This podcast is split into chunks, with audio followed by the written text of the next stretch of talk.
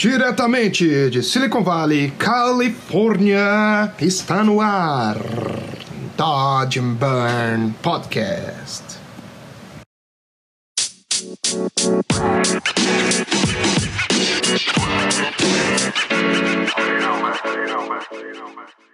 Fala galera, estamos começando mais uma semana aqui no Dodge Burn Podcast. Estou muito animado para começar essa semana com vocês e estou trazendo uma atração especialíssima essa semana. Essa semana vou conversar com Cássio Braga, diretor e chefe criativo da Miyagi. A Miyagi, para quem não conhece, é um estúdio localizado no sul do Brasil que tem um trabalho fenomenal. O Cássio é um cara super gente boa que fazia uma cara que eu queria trocar uma ideia com ele. A gente nunca pôde conversar pessoalmente. E a gente bateu um papo por bastante tempo, foi muito legal, acho que vocês vão curtir pra caramba. A gente cobriu bastante coisas, desde o começo da carreira do Cássio, até depois quando fundou a Miyagi, até no patamar que eles estão hoje em dia. A gente deu várias dicas, a gente conversou sobre vários assuntos que vão ser interessantes para vocês. E eu tô animado demais para que vocês absorvam mais esse conteúdo e aprendam mais, se motivem. E é isso aí, galera. Eu vou soltar o play aqui, vou falar com o meu DJ, pera aí rapidinho, que ele vai soltar o som. Solta o som, DJ!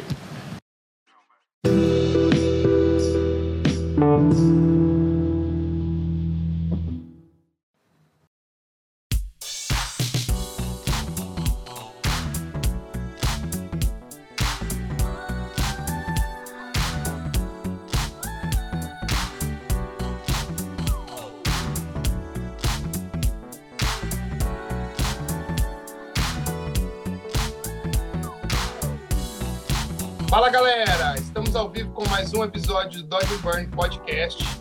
Hoje com um dos caras mais foda do Brasil quando se trata de arte digital, Cássio Braga, o cofundador do Miyagi Studio. E aí, Cássio, como que você tá, cara? Uma honra ter você aqui. E aí, Hugo, beleza? É, Para mim é um prazer também estar aqui falando contigo. Uh, dentro da atual circunstância, eu acho que eu tô bem, né? Enfim, eu acho que acho que acho que no contexto que a gente está vivendo hoje, tá em casa, tá seguro, enfim, é, é, já é tá bem, né? Uh, mas enfim, é isso. Vamos embora, tô super feliz pelo convite, vamos, vamos lá, vamos trocar essa ideia. Beleza, então, que eu acho que tem muita coisa interessante pra gente uh, conversar e trazer esse conteúdo pra galera. Então, vamos começar então, cara. Como que surgiu o seu amor por imagem? Você pode contar um pouquinho da sua história? Tipo, se tiver alguma coisa de moleque, é legal também, mas tipo, até o ponto que você se, se tornou um profissional, decidiu, falou assim, eu vou seguir essa carreira profissional, é isso que eu quero. Bom, isso começou há muito tempo atrás. Eu vou tentar encurtar um pouco a história uh, para não tomar todo o tempo, mas eu sou natural de uma cidade super pequena no interior do Rio Grande do Sul que se chama Candelária. Quando eu tinha mais ou menos uns 15 anos, eu estava no ensino médio, eu era um cara muito rebelde. Eu era um adolescente muito rebelde. E eu ia para a escola, assim, sempre com a intenção de de alguma forma ou de outra questionar aquela situação, assim, eu era de uma primeira geração que tinha acesso a computador, assim, então eu, eu me sentia muito, sentia muito uh, poderoso, né, no sentido de que eu tinha acesso a informações e a coisas que nem mesmo meus professores tinham, e como eu questionava tudo o tempo inteiro, eu usava aquilo de alguma forma para, enfim, para questionar, sabe? E desde, e, uhum. e, desde sempre, assim, cara, eu tentava ficar imaginando formas criativas de questionar, sabe? Não simplesmente fazer o óbvio, assim, ser um cara do mal. E... Não, não era essa a minha ideia. A minha ideia era ser criativo e fazer as coisas para provocar uh, as pessoas de outra forma, assim, sabe? E tinha um cara, uma época, assim, tinha um cara no colégio que rolava muito bullying, assim, naquela época, né? E tinha um cara que ele tinha uma parada que ele queria ser o cara mais bonito, mais forte, enfim. E ele resolveu um dia que ele queria ser modelo. E daí ele foi e fez um desfile de sunga, assim, no verão, uh, numa, lá na cidade, enfim, uma coisa super simples, assim. E eu, e eu trabalhava naquela época, eu não, não trabalhava ainda, acho que eu tinha acesso, sei lá, tive acesso a essa foto de alguma forma. E eu pensei, cara, se eu pudesse fazer uma sacanagem com esse cara, seria muito pior do que eu brigar, do que eu confrontar o cara, sabe? Tipo, como é que eu, como é que eu poderia fazer isso? E eu vi aquela imagem e pensei, cara, se eu transformar. E ele tinha uma parada muito forte, assim, com a parada do, do, da masculinidade dele, ele tinha que sempre ficar exaltando aquilo. E eu disse, cara, se eu pegar essa foto e conseguir tirar a sunga e transformar num biquíni e espalhar essa foto de alguma forma, esse cara vai ficar muito fragilizado, sabe? E a gente, e a gente vivia numa lan house, tinha um amigo meu que tinha uma lan house e tal. E daí o que, que eu fiz? Eu peguei aquela imagem, o primeiro o único recurso que eu tinha na época, cara, era o Paint, sabe? Era o Paint Brush do Windows, assim, eu não tinha ideia de como é que funcionavam ferramentas gráficas. E daí eu peguei, levei para o Paint Brush e comecei pixel por pixel repintar, reconstruir a pele. Depois eu peguei e fui construindo um biquíni, olhando para uma referência e tal, e fiz aquilo e óbvio, naquela época as imagens eram muito pequenas, né? Então, cara, chegou uma hora e disse, cara, isso aqui tá convincente. E eu peguei, imprimi isso numa, numa impressora comum, assim, já tudo, uh, estourei a imagem, já deu aquela interpolada, já melhorou, assim, a qualidade é, da é, imagem. Tô... E espalhei aquela parada, mandei para alguns amigos, espalhamos na lan house, na escola e tal. E aquilo foi foda, assim, porque foi a primeira vez que eu vi o impacto que uma, que uma imagem poderia gerar no ambiente, no contexto, assim, sabe? Eu fiquei surpreso com aquilo. Porque todo mundo falava, achava engraçado, o cara, o cara ficou fragilizado com aquilo, assim. Acho que hoje em dia isso não seria uma coisa tão nobre assim, não, não, não, não, não recomendo as pessoas usarem esse tipo de recurso para isso. Mas naquele contexto, para mim, aquilo foi muito poderoso e abriu a minha cabeça de que, cara, aquilo ali era, era especial, sabe? Tinha uma coisa acontecendo ali. E ali eu comecei a entender que, que a imagem e que, e que tu alterar uma imagem, que tu construir uma narrativa em cima daquilo tinha uma certa força. Óbvio que, óbvio que sem a consciência que eu tenho hoje disso, sabe? Mas aquilo ali abriu minha cabeça. E daí eu comecei a experimentar cada vez mais. Daí eu conheci o Photoshop, daí eu comprei uma câmera de tipo 2 megapixels, e daí eu fazia foto do, de um amigo meu que tinha um carro, um Chevette na época, e a gente fazia e fazia montagem. E daí eu comecei a fazer montagem Uh, a gente fazia um ensaio fotográfico de uma cachorrinha desse meu amigo e, e, ficava tirando onda que, que ela era, tipo, o apelido dela era o apelido de uma professora que a gente odiava. Era só esse tipo de maldade, assim, saca? E, e daí a gente começou a criar um tumulto, assim, em volta dessas coisas na escola. Os professores, obviamente, nos odiavam, só que eles não sabiam muito bem como lidar com aquilo, sabe? Porque era uma coisa muito totalmente fora do contexto deles. Enfim, isso foi me levando a aprender cada vez mais as ferramentas. Aí fui aprender a, a criar site, HTML, Dreamweaver, Flash, essas coisas, até que eu recebi um convite para trabalhar numa loja de informática, daí trabalhei um tempo com isso, depois eu fui trabalhar no jornal da cidade. Então eu fazia todas as publicidades assim, super simples assim, mas fazia isso lá. Aprendi bastante sobre comunicação com a galera, uma galera muito legal que tocava o jornal na raça, assim, sabe? Uma galera super competente. Uh, comecei a me aproximar um pouco do jornalismo, daí fui estudar jornalismo na Unisc, e daí eu decidi, daí, daí no laboratório da Unisc tinha, uma, no, no, curso de jornalismo tinha uma cadeira de fotografia, e daí a cadeira de fotografia me despertou muita atenção, e era um professor que ele dava aula no laboratório analógico ainda, né?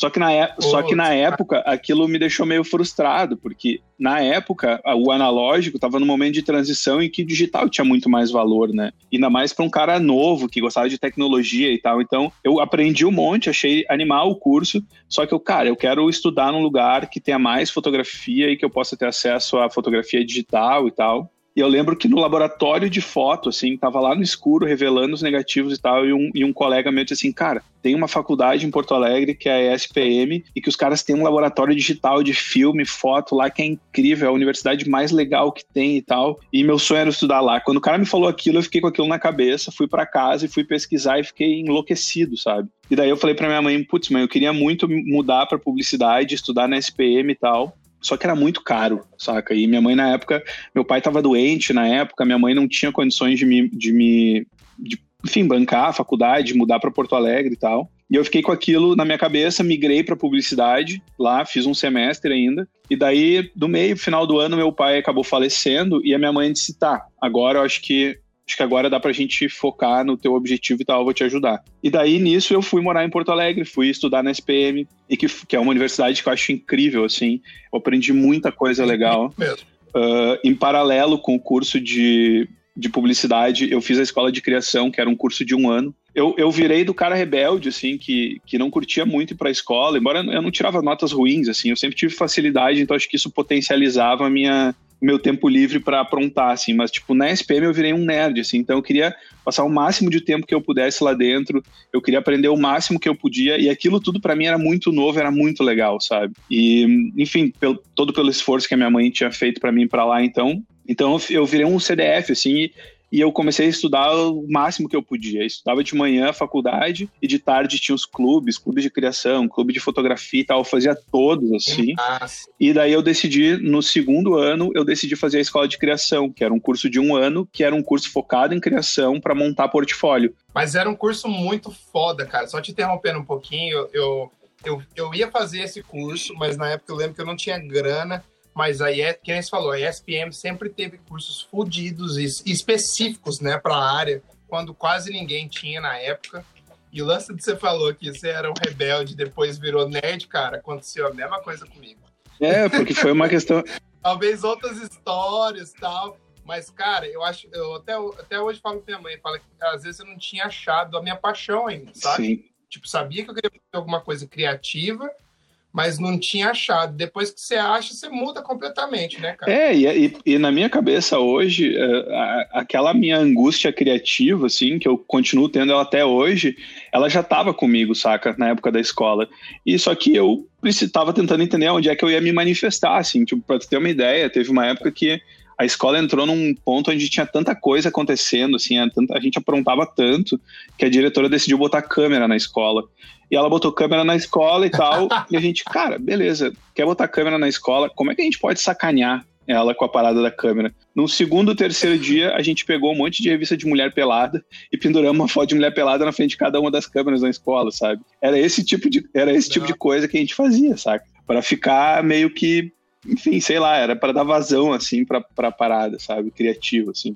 Exato. E e uma coisa muito importante, eram outros é, tempos. Diferente. Se fizesse hoje isso, ah, seu filho tem problema, seu filho tem um comportamento muito agressivo, tal, tal, tal. Antigamente, a galera deixava, as mães só ficavam bravas com nós. É, e, e, a minha mãe, ela era muito legal, porque eu acho que, sei lá, se era ingenuidade ou o quê, mas ela, ela sabia que, que não era do mal, sabe? Que era uma, sei lá, que era uma angústia criativa, sei lá, não sei como é que ela via isso, mas ela não me, ela não me podava, saca? Tanto é que eu fui, eu consegui ser expulso da escola faltando três meses para mim me formar. A única parte deprê disso foi que os meus amigos que eu estudei a vida inteira se formaram e eu não pude estar com eles na festa, assim. Oh, Mas eu cheguei na escola e, tipo, deu rolo, a minha, a minha mãe foi lá, entendeu tudo de boa, fui para outra escola, então, tipo, eu nunca fui uh, retaliado, assim, por estar fazendo esse tipo de coisa, sabe?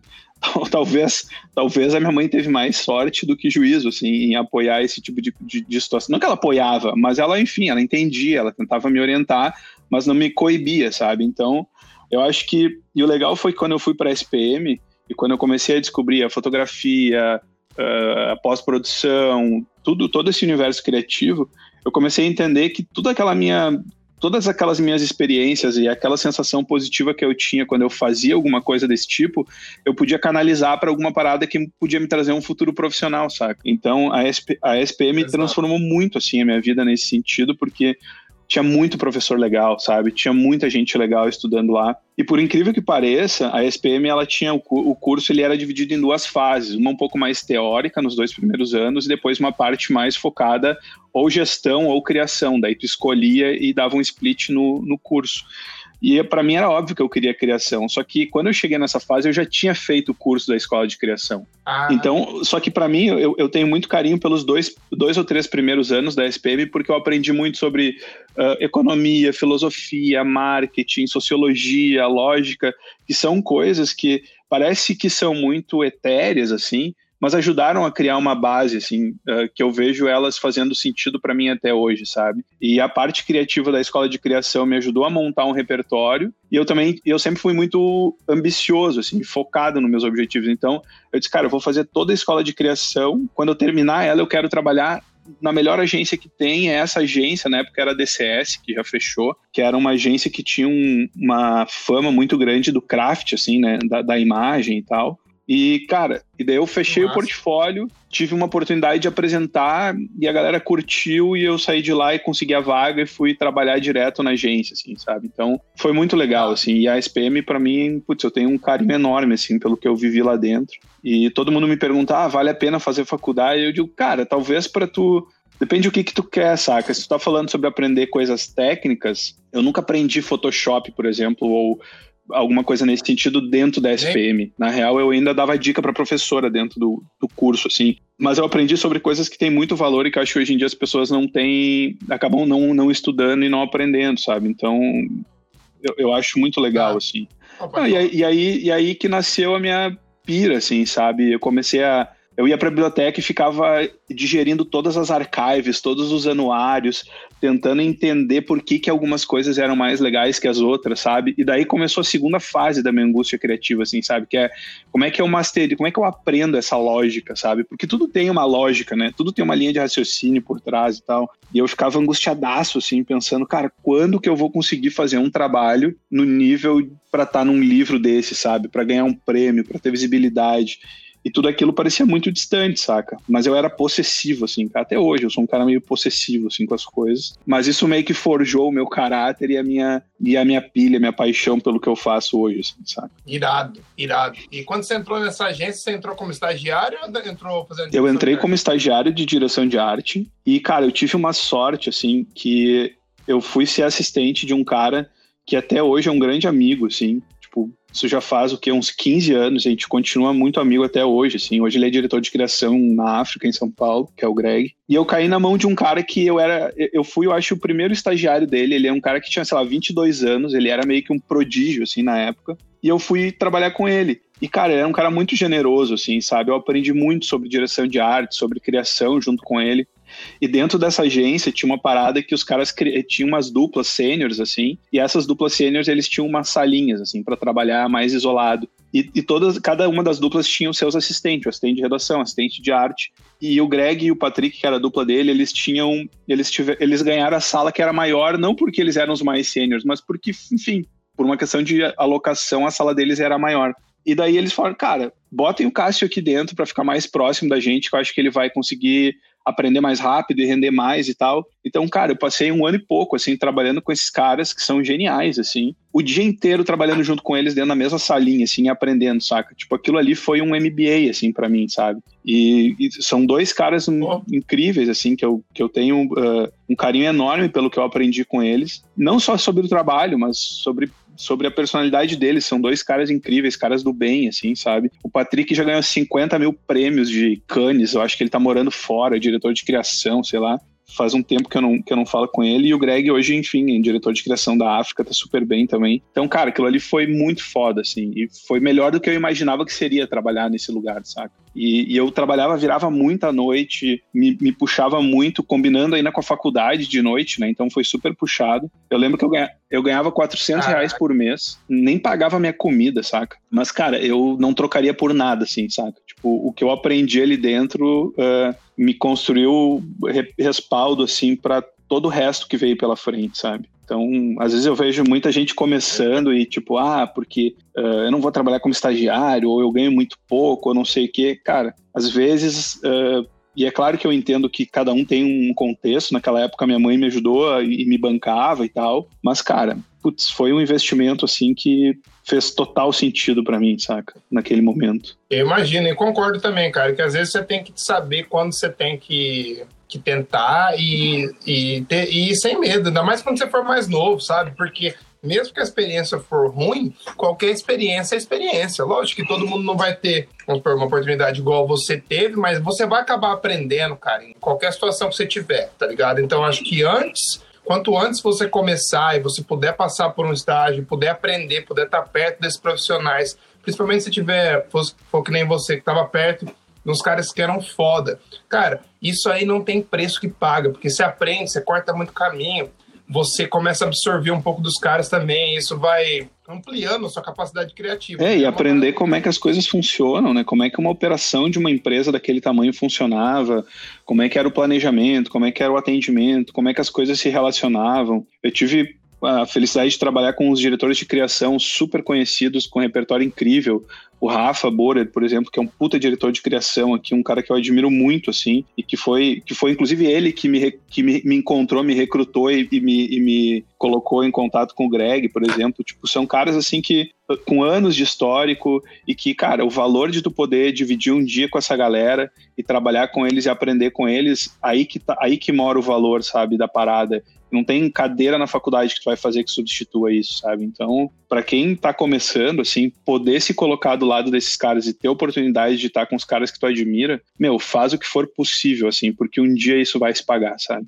Com certeza, assim. E depois, e depois de, vamos seguir nessa timeline. E depois dessa agência, o que aconteceu? Bom, eu acabei indo trabalhar numa outra agência como assistente de um outro cara também muito legal, que foi o Nando, que era um outro diretor de criação, que daí tinha duas agências grandes em Porto Alegre, que era a Scala e a DCS. Era, um, era sempre uma briga assim de quem era a agência mais criativa e tal. E daí eu recebi um convite para trabalhar lá. Eu já estava há um, um, ano e pouco na DCS Uh, e daí eu pensei, bom, acho que agora eu, agora eu quero viver a experiência de, desse outro lugar e daí a partir daí tentar amadurecer a minha vida profissional e deixar de ser um estagiário. Né? E daí passei um tempo lá e daí lá eu tive uma oportunidade de começar a me envolver um pouco mais com produção, assim. Por quê? Porque na época o Nando era um diretor de arte mais sênior ele produzia bastante coisas com foto, com tratamento de imagem e tal. E eu já tinha, e eu já tinha um skill de Photoshop assim que já era acima da média dentro das equipes de criação, sabe? Inclusive foi isso que me abriu a oportunidade de trabalhar com ele, né? Tipo, tu ter um assistente, para um diretor de arte, ter um assistente que consegue fazer qualquer layout com nada de recurso, esse é o melhor assistente, ao menos era naquela época. Então eu, então eu fui para lá e comecei a fazer, cara, fazer de tudo, assim, sabe? E, e, e daí o que começou a rolar? Eu comecei a fazer uns layouts, assim, que os caras, meu, como é que tu vai fazer isso? Assim, eu lembro de uma campanha do Detran aqui, que é o órgão, tipo, Detran RS, e que tinha que fazer uma campanha para falar de não mexer no rádio enquanto dirige, na época era o rádio, né? Não era nem um multimídia ainda. E daí tinha que fazer um carro amassado, um rádio, um, um rádio com peças de carro quebrado. Eu, cara, como é que eu vou fazer isso? E eu peguei, fui num supermercado, comprei um, uma, um, uma caixinha de marmita de alumínio, amassei tudo, tirei uma foto, comecei a compor com um monte de foto de banco. Os caras ficaram impressionados com aquilo. E daí eu disse, cara, é isso que eu curto fazer, sabe? E eu comecei a fazer cada vez mais layout, assim, layout, layout, cada vez com mais cara de coisa produzida. E daí, quando, quando eles produziam valendo o trabalho, muitas vezes tinha, uh, tinha situações que os estúdios não conseguiam chegar na, no acabamento, assim, sabe? E, e daí eu é, pegava e manipulava, e daí às vezes vinha as fotos originais do fotógrafo eu fazia o que aqui no sul se chama prisma, lá em São Paulo eles chamam de bromuro, né? Que é pegar as imagens, montar e já dar um guia para o estúdio, por exemplo, sabe? Que é tipo, que, que chama de prisma aqui. Uhum. Então eu começava a fazer isso, só que eu já estava fazendo valendo. E daí eu entregava a parada e os caras mandavam de volta e ficavam umas merdas. E daí eu comecei a pensar, cara, quer saber, velho? É isso que eu gosto de fazer. Uh, eu era um estagiário, e os caras ganhavam uma puta grana para fazer aquilo e entregavam muito menos do que eu, sabe? Eu disse, cara, eu acho que é isso que eu tô afim de fazer daqui para frente. E daí com 21, que eu tava nessa agência, daí eu disse, cara, o que que eu preciso fazer? Assim, eu preciso ter uma base um pouquinho mais técnica da ferramenta para mim poder usar a minha capacidade mais criativa assim no software. Daí eu, eu decidi fazer um curso do Alê, que tinha em Curitiba, que era, uma, que era mais perto para mim, era uma imersão de uma semana inteira, que eu juntei todos os cursos que o Ale tinha e, e fui para lá e fiz essa imersão comprei uma tablet que está junto comigo até hoje, assim, uma, uma Intus, e fiz aquele curso e aquilo abriu minha cabeça porque eu aprendi a fundo a ferramenta, sabe? E daí comecei a ler todos os livros possíveis de Photoshop, assim, tipo, tudo que tu imaginar de livro de Photoshop. Em português eu li tudo, daí eu comecei a esbarrar um pouco no inglês, daí foi onde eu comecei a aprender inglês, estudar inglês, comecei a ler os livros de Photoshop em inglês. Como eu disse, assim, a possessão é uma característica minha quando eu boto uma parada na cabeça, assim, sabe? E daí fui, fui, fui, fui, até que surgiu uma oportunidade que que o Greg, esse cara que tinha sido meu chefe, me apresentou para um cara que tinha um estúdio de foto aqui, era um cara que estava começando a trabalhar com fotografia digital na época, que os fotógrafos aqui ainda trabalhavam muito com filme. E, e, ele, e ele queria começar a fazer tratamento de imagem lá, só que ele não tinha ninguém lá, não tinha histórico, tinha uma menina que trabalhava lá, que depois trabalhou também comigo fazendo retoque, e ele resolveu apostar em mim e me levou para lá e eu fui trabalhar lá. E era um estúdio super pequeno, cara, numa garagem assim. Só que a parte mais legal é que o estúdio era tão pequeno que eu sentava do lado do fundo infinito, porque era o único espaço que tinha. Só que isso, cara, de novo, aquelas coisas que na hora parecem ruins, né? E escrotas, assim, tipo um lugar que parecia, tipo, simples demais, enfim. Só que, cara, a quantidade de conhecimento fotográfico e de pós-produção combinada com fotografia que eu aprendi por trabalhar junto com fotógrafos e aprender como é que as coisas funcionavam, cara, foi incrível, assim, sabe? E ali eu aprendi muita coisa também sobre fotografia. E daí a gente, enfim, o estúdio cresceu, a gente montou uma equipe, eu comecei a meio que eu não era supervisor nem nada, mas eu fazia frente assim do estúdio. Chegou a ter umas sete ou oito pessoas na equipe de pós-produção. Daí entrou, daí entrou a parada do 3D também. Eu fui estudar 3D já no meio desse caminho. E daí eu fiquei quase dois anos, um ano e pouco trabalhando nesse estúdio. E as coisas foram tomando uma proporção, o estúdio cresceu e tal. Só que daí eu senti que eu tava, tipo, carregando todo o piano nas costas ali junto com a equipe, claro, com uma equipe legal, mas estava tentando formar a galera, trazer gente.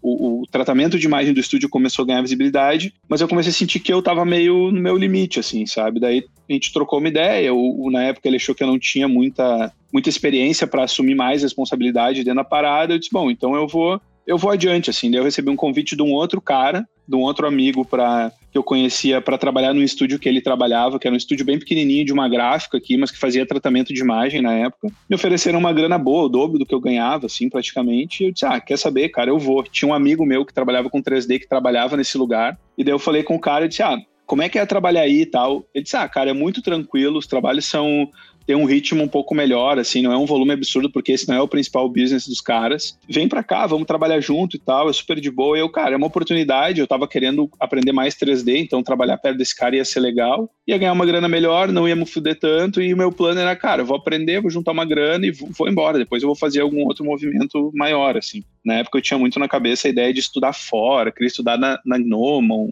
uh, e fazer toda aquela parada de talvez trabalhar com VFX e tal. Só que daí, cara, a história mais curiosa é que, tipo, duas semanas depois que eu tava nesse lugar, uh, esse meu, fui almoçar com esse meu amigo, ele, ah, cara, tem uma parada para te contar e tal. Eu, é, o que que houve? Ele, cara, decidi, decidi que eu não quero mais trabalhar em estúdio e tal. Não sei se é isso que eu quero. Eu recebi uma proposta para trabalhar numa agência no interior e tal. Tô indo embora tipo, vou investir em outra parada, eu curto mais o design e tal, é menos pressão, e, e era isso. Eu disse, cara, que foda.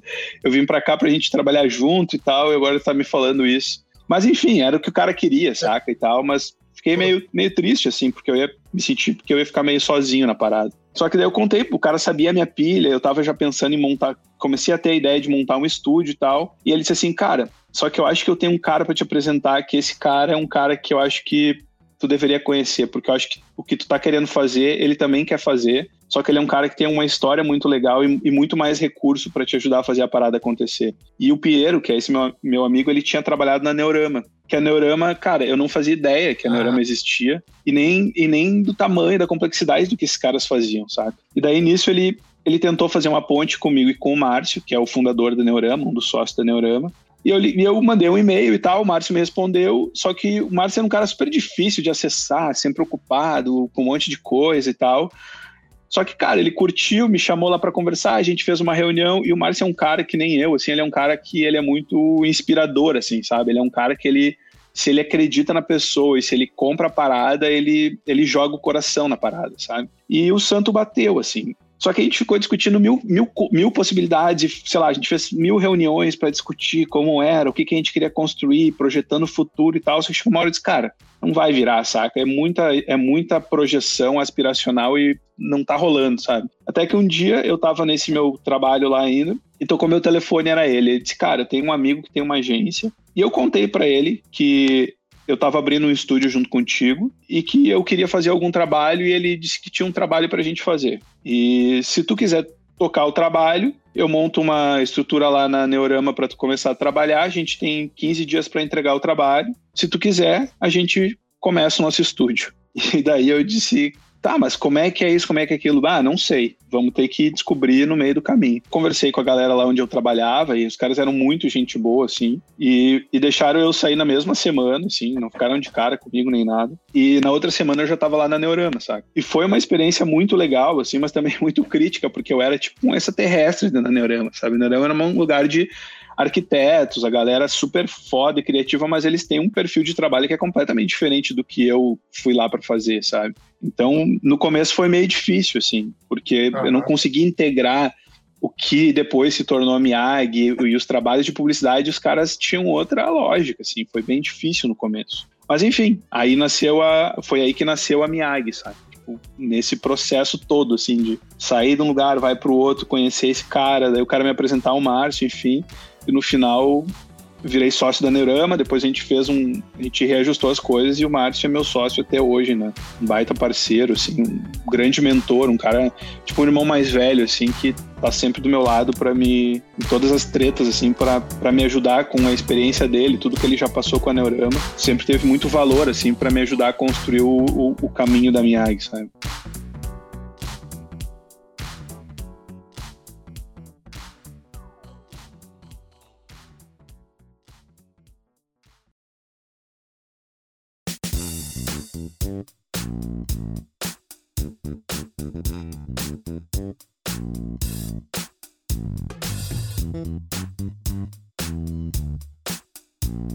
Pô, que massa, cara. Eu não sabia que você, que você tinha, tinha esse lance da Neurama e tal. Que história irada. E você vê que você correu atrás, né, brother? Acho que uh, a galera muitas vezes pergunta, tipo, eu recebo uh, pergunta direto no meu Facebook. Ah, o que, que eu faço para ser um profissional de Ah, sucesso velho. e tal? Eu falo, cara, você tem que trabalhar muito. você vai ter que trabalhar muito, você tem que gostar muito.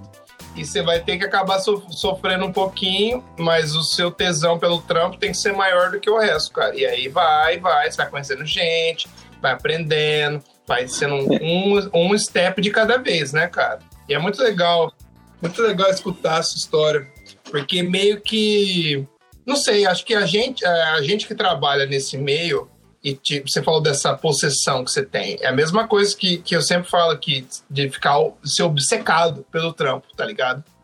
E até eu até te- tenho uma pergunta seguindo nisso, é tipo assim, você fala dessa possessão, desse amor que você tem pelo trampo.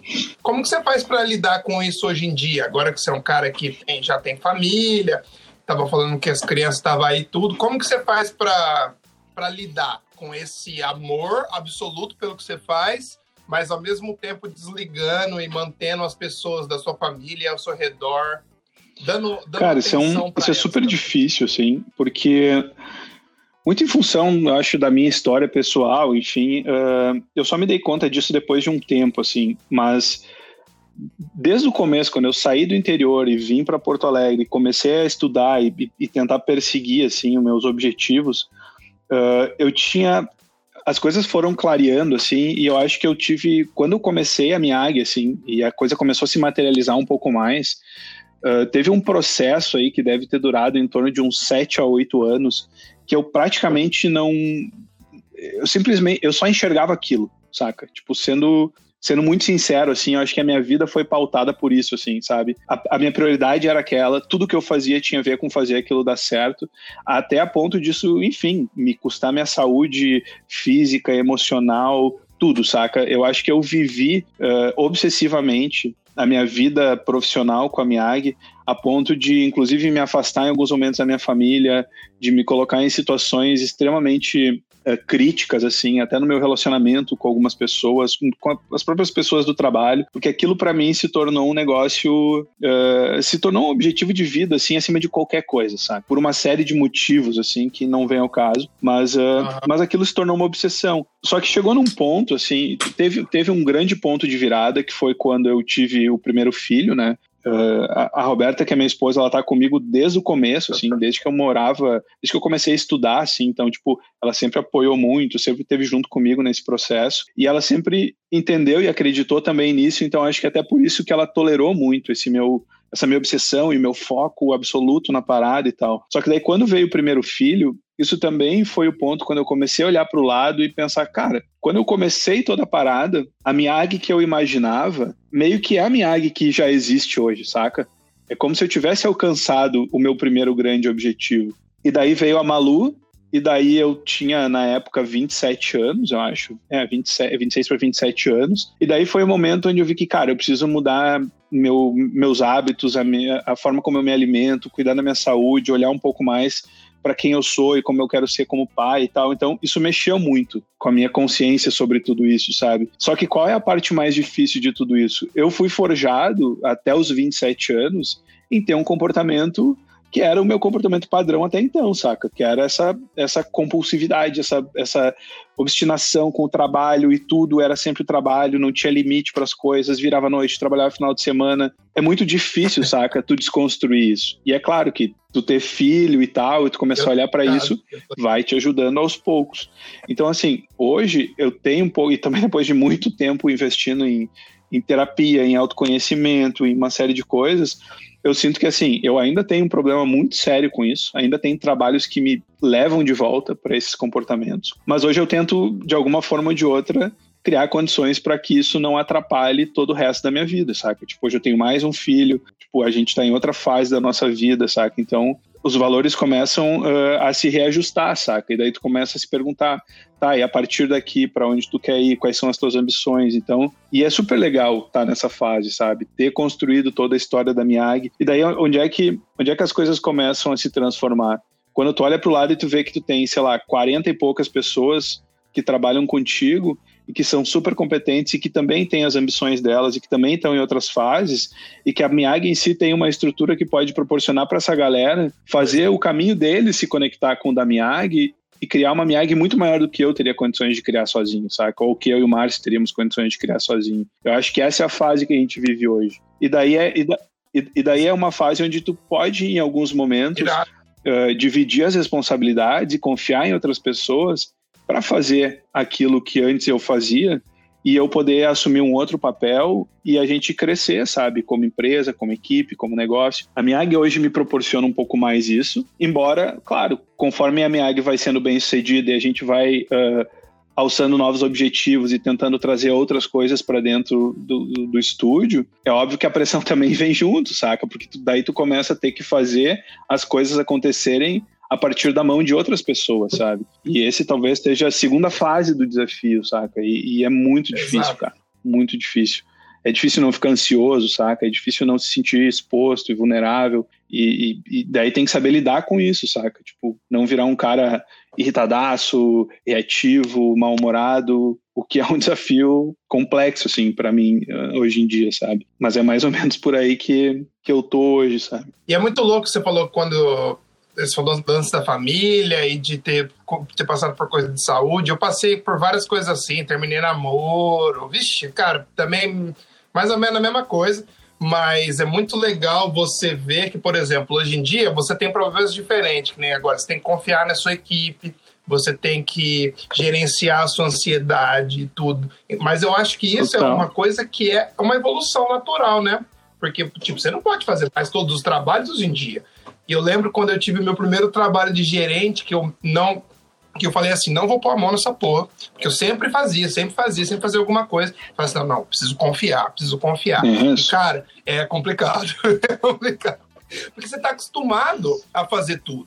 Você está acostumado a tomar decisões e fazer isso, mas para sua empresa crescer e até para você crescer como gerente, como chefe, você tem que confiar nas pessoas. Uh, agora, quando tu começa a ter que pensar numa equipe e, e, e, não só na equipe de produção, né? Enfim, eu me envolvo com tudo, eu me envolvo com a parte de negócios da empresa, com a parte de gestão da empresa, eh, com a parte Uh, não, não diretamente, mas eu tenho que ter uma relação com a parte financeira da empresa, entender como é que as coisas funcionam, a operação. Então, cara, é, é impossível, sabe? Não tem. Exato. Tu precisa confiar nas pessoas. As, as, tuas, as minhas ferramentas de trabalho hoje, na maior parte do tempo, uh, acaba sendo uh, a minha relação com as pessoas da minha equipe, sabe? dividir meu conhecimento, dar o caminho, criar condições, fazer ela com que elas estejam motivadas, dar uma direção para o trabalho.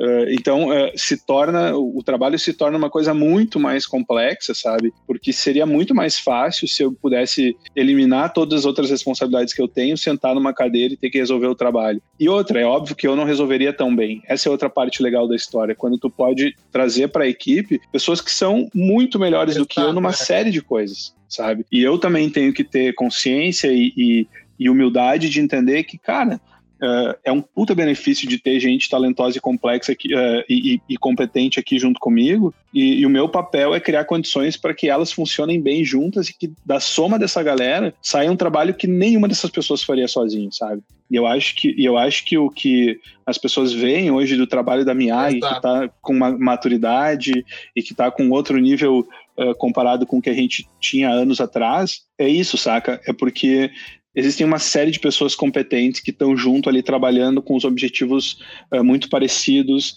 conectados, engajados, se desafiando o tempo inteiro e somando, saca? É a soma dessa galera hoje que faz com que o trabalho da Miyagi tenha a qualidade que tem, sabe? Então, uh, e o meu trabalho no final de tudo isso é, às vezes eu boto mais a mão, às vezes menos, tem trabalhos que eu protagonizo mais, menos, mas o meu trabalho principal hoje, cara, é criar contexto para que essa galera se desenvolva, que eles acreditem no que a gente está fazendo, para que se sintam motivados e tentar tirar o melhor de cada um, saca? Às vezes eu sinto que talvez o meu maior mérito é conseguir tirar dessa galera até aquilo que nem eles às vezes acham que conseguem, sabe? E no, mei no meio do processo, acho que eu pareço muitas vezes ser até um cara duro, meio que um carrasco e, e que aperto e aperto e aperto, mas, é, cara, eu, eu, eu só insisto nas pessoas que eu acredito, saca? E, e, se, e se elas confiarem em mim uh, e eu confiar nelas, eu tenho convicção Exato. que a gente vai subir a barra da parada, sabe? Eu já imaginei o mestre Miyagi mandando o maluco pintar o muro é. ali, o maluco olhando assim. Não é, não é. É, mas é, o filme tem muito disso. É por isso que a gente, enfim, o nome do estúdio vem disso, né? Vem muito dessa parada da, da, da forma como. das metáforas do filme de, de como, enfim, de usar o conhecimento e tal, acho que tem, tem muito a ver com isso, sabe? Eu acredito muito nisso, na real, sabe? E infelizmente a gente está numa fase onde, depois de 10 anos, assim, a gente está completando 10 anos esse ano, tem muita gente legal junto lá e uma galera do bem, assim, que, que, que acredita muito no que está fazendo. E a gente, enfim, felizmente isso tá, tá se materializando em, em cada novo trabalho que a gente faz, sabe? Com certeza, com certeza. E qual é o trabalho que você, se você tivesse que escolher um, qual é o trabalho que você mais se orgulha da Miyagi até hoje? Cara, Fala só um que eu vou entrar é bem difícil, depois. tá? Falar um assim, é que nem falar qual é que nem falar qual filho que tu gosta mais, saca? Tipo, ah, to, sei, todos né? têm, todos têm, exato, todos exato, têm algo exato. de especial, assim, sabe? Tem um que é um dos últimos que a gente soltou, que ele tem um valor, assim, ele tem um valor talvez um pouco diferente para mim, que é o trabalho do Mustang, saca? Tem, tem dois trabalhos, o trabalho de Mustang e o trabalho de Panadol. São duas coisas completamente diferentes. O de Mustang, ele é um projeto que eu tive a oportunidade, sabe quando tudo dá certo, assim, quando, quando cai, quando tu encontra a oportunidade correta, e ela não caiu no meu colo, eu fui atrás dela, uh, a gente foi atrás dela, e quando ela apareceu, a gente conseguiu encontrar um puta de um cliente, um, uma, uma galera que confiou no nosso trabalho, que nos deu liberdade criativa e a gente estava preparadaço, assim, para botar toda a nossa experiência de anos trabalhando com carro naquele projeto. Uh, a gente teve todos os recursos necessários para fazer como eu imaginei que tinha que ser feito o projeto. Eu consegui reunir a equipe que eu acreditei que era a equipe para fazer o projeto. Então, esse projeto para mim ele tem um ele tem um valor emocional muito grande assim, porque para mim ele representa uma nova fase assim, até mesmo do meu próprio trabalho, sabe? Que é onde eu imprimi o meu trabalho como fotógrafo, como diretor, uh, como artista digital, saca? Eu consegui fotografar e conceber esse projeto de uma forma completamente diferente, talvez, do que a maioria das produções hoje em dia são feitas, e que no final eu olho para ela e eu consigo e eu consigo ver que as pessoas percebem que tem algo de diferente no projeto, sabe? Que todo o discurso que eu fiz até chegar naquilo ali, que ele faz sentido e tá tangibilizado ali, sabe? Às vezes a gente acredita tanto numa parada e tu defende e tal, e às vezes quando tu vai executar, tu acaba se frustrando que talvez não é bem aquilo, sabe? Esse projeto, para mim, ele é. Ele, ele, ele, ele materializou todas as minhas convicções, eh, todo o talento da equipe que estava junto comigo envolvida, e eu tenho muito orgulho dele por isso, saca? Eu acho que o resultado dele é, ele é a síntese de tudo isso, saca? Então, talvez hoje esse seja o projeto que eu tenha muito orgulho, assim, um dos principais, assim, e em paralelo a isso, o projeto de Panadol é praticamente a mesma coisa com outro tipo de projeto, saca? Completamente diferente. Que é a, a soma das convicções de uma, de uma disciplina nova que a gente uh, trouxe para dentro da MIAG, com uma equipe muito foda, pessoas que acreditam que acreditaram nisso e, e, e, fizeram isso reviver dentro da Miyagi de novo, a parte de personagem, com a colaboração de uma galera muito foda e com a oportunidade também que chegou na hora certa, de um cara muito legal que acreditou nisso. E esse projeto a gente botou muita, muita, muita energia também, saca? E o resultado final também tangibiliza muito do que a gente acredita. E o legal é que esses projetos já estão abrindo inúmeras outras uh, oportunidades, saca? Então, assim, esses são dois projetos hoje para mim que simbolizam assim essa nova fase que eu acho que a minha tá, assim, sabe, de do craft, do trabalho feito no limite do, do, do acabamento, uh, da melhor forma possível, colocando o coração na parada, sabe? Então, esses são os dois projetos assim que eu que eu acho que são talvez os mais relevantes hoje em dia assim na minha ranking. Não, e dá para ver, cara, dá para ver, tô passando pelo do Mustang. Você pode elaborar um pouco mais como que foi a produção disso? Porque, cara, luz, tá tudo lindo, cara, tudo lindo, tudo lindo. Você pode explicar um pouco mais, só contar um pouco de curiosidades pra gente como vocês fizeram e tal?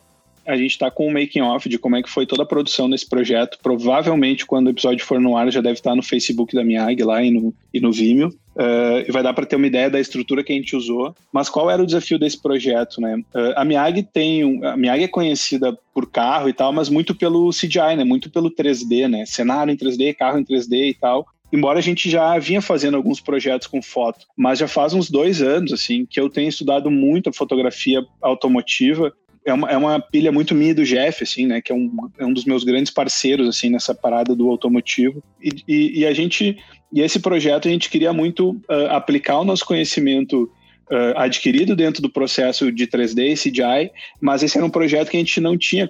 A, a, ideia do projeto era ser fotografado, sabe? Só que quando a gente recebeu o briefing do projeto, uh, a ideia deles era fotografar o carro numa locação meio futurista, assim. Só que eles estavam com receio de não encontrar esse lugar no Brasil, um galpão meio futurista e tal. E daí a gente falou, cara, a gente poderia fazer o seguinte: a gente fotografa o carro em estúdio e a gente cria esse ambiente em 3D, e daí a gente vai chegar no resultado. E daí a gente mostrou todo o nosso repertório e tal. E no primeiro momento o Artibari disse: Ah, não sei, a galera que tem uma restrição com um 3D e tal, mas o trabalho de vocês é muito bom, deixa eu apresentar para eles e vamos ver o que, que eles nos falam. E a galera comprou, eles curtiram a ideia, sabe? Só que daí, cara, eu tenho uma mania, assim, né, de estar tá sempre tentando, eu sempre pesquisando mil coisas, e uma das minhas manias é ficar pesquisando locação para fazer foto de carro e tal. Então, tipo, eu vou viajar, eu fico procurando locação e fotografo, levo equipamento e papapá. E eu, e eu tava pesquisando uma locação em Porto Alegre que eu queria fazer um projeto autoral, e eu tinha encontrado um galpão industrial que nunca tinha sido usado, zerado, assim cara, lindo, assim, incrível. Ele não era mega futurista, mas ele era muito legal. E daí eu fui lá visitar o galpão e o proprietário Nossa. do galpão, um cara muito gente boa, ele disse, cara, pode fazer e tal, tranquilo. E daí eu tive, daí olhando o projeto, eu tive uma ideia que foi essa ideia do container. Isso não tava no projeto. E eu tava pensando, cara, que, que, narrativa eu poderia construir nesse projeto para não, não tornar só um monte de foto de um carro num galpão, saca? E daí eu pensei, cara, esses carros gringos, assim, se tu vai olhar no YouTube quando tu vê um cara recebendo um carro gringo, normalmente ele vem num caminhão, num container, né? E eu, e, eu, e eu pensei, cara, isso pode ser um elemento para me ajudar a contar a história desse exato, carro. Exato. E, e, ele é um carro agressivo, né? Tipo, eu pensei, tinha uma parada assim, meio que de liberar o monstro, assim, saca? Eu pensei, cara, esse monstro vem dentro de um container. E se esse container tivesse amarrado com um monte de corrente e tal, como se fosse uma besta, assim, e o cara recebeu ele num galpão industrial gigantão com umas luzes legais. E daí eu disse, cara, eu nem preciso de um galpão tão moderno, sabe? Eu só preciso de um galpão legal. E daí eu e o Jeff, eu mostrei pro Jeff a ideia, e o Jeff disse, cara, isso é do caralho. Ele disse, meu, me ajuda, vamos layoutar. Daí eu pego, faço umas montagens toscas no Photoshop, mando pro Jeff, ele faz um render e eu disse, caralho, velho, é isso. Aqui tá a ideia. Que daí foi quando a gente fez a, a primeira imagem desse projeto, foi a imagem do container que não tinha o carro. E daí eu disse, cara, eu vou apresentar para agência esse conceito, vai ser muito arriscado ah. eu defender o meu conceito sem mostrar o carro, saca?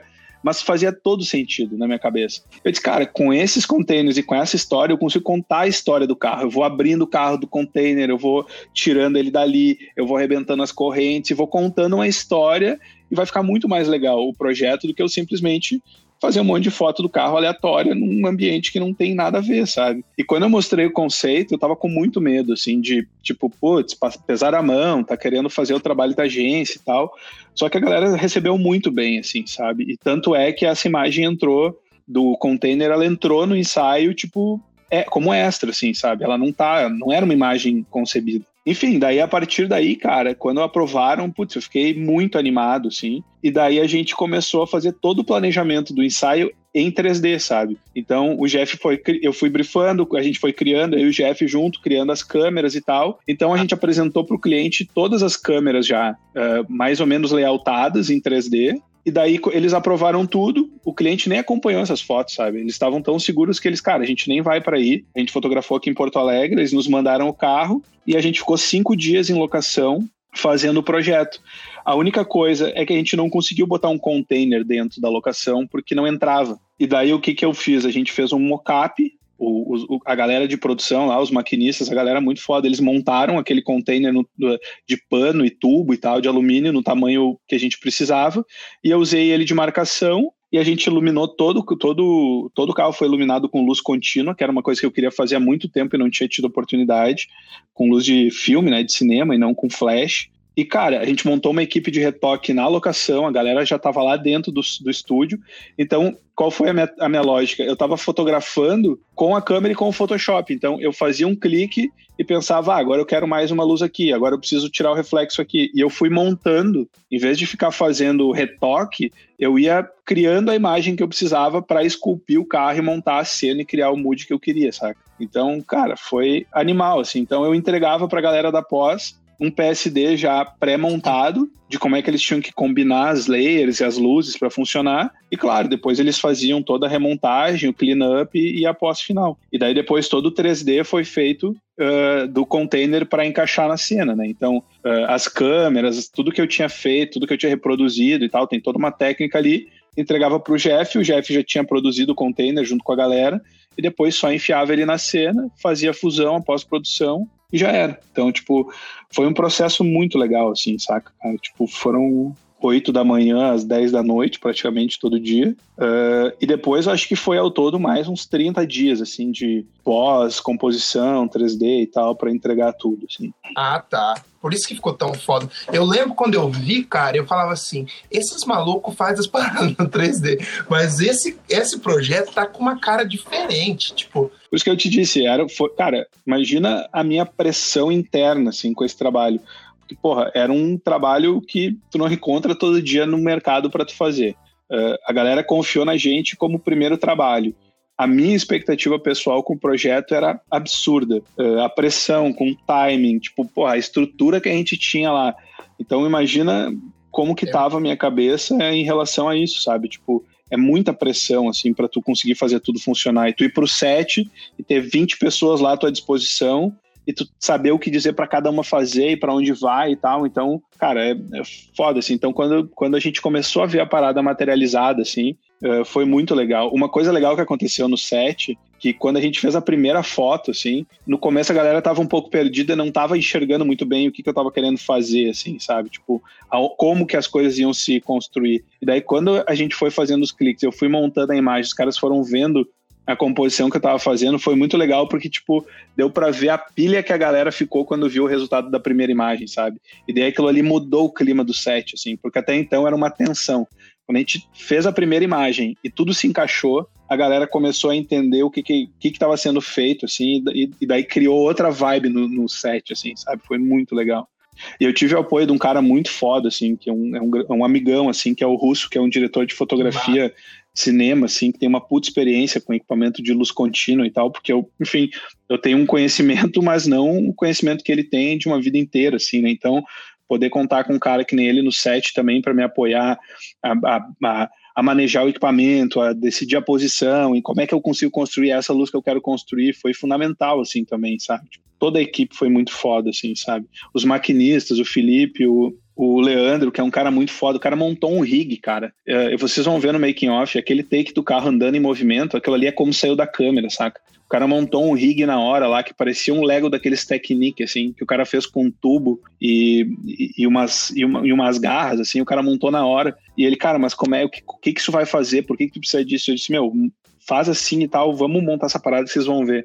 Quando a galera viu a foto também, a galera ficou maluca, sabe? Tipo, caralho, velho, que foda. Então foi muito legal a experiência no set, assim, sabe? De ver a galera se empolgar com o que eles estavam fazendo, sabe? Com o que eles estavam ajudando a fazer. Com certeza. E parabéns, cara. O trabalho Valeu mesmo. ficou muito, muito foda. Muito foda mesmo. Tipo, tem nem o que falar. Mas o carro é uma nave, velho. É uma nave. Ele tem uma parada que é, que é bizarra, que, tipo, tu pode selecionar seis Exato. sons diferentes pro escapamento, tá ligado? mais silencioso, um ronco mais agudo, mais agressivo, cara, é, é surreal. Esse Mustang acho que foi a junção do motor, que o Mustang sempre foi forte motor, É, eu lembro quando eu tinha meu Mustang, era velho, era o que? 2006. Mas era, v, era V8, tudo, cara. É, não, eu cara. feliz todo dia que eu ligava o carro. É completamente diferente de tu andar com um carro comum, assim, sabe? Tipo, Nossa, é uma experiência, sabe? Tipo, é uma, é uma outra parada, assim. Há uns seis anos atrás, a gente chegou a, a, a tocar durante um tempo uh, projetos para FCA, né, que é a Jeep Fiat, junto com a Isobar, e a gente produzia bastante coisa para eles, mas era mais conteúdos de web, 360, coisas mais simples assim. Mas a gente já foi ali masterizando todo o processo de trabalhar com CAD, de virtualizar o carro e preparar, irrigar e gerar conteúdo a partir de uma matriz 3D. E, e há uns quatro anos e pouco atrás, uh, a gente recebeu um e-mail, enfim, a gente recebeu um convite para apresentar a Miag para a Honda, porque eles estavam passando por um processo de transformação do processo de produção deles, e eles tinham conhecido o nosso trabalho e queriam uh, nos conhecer. E daí a gente foi lá, a gente apresentou o nosso trabalho e tal,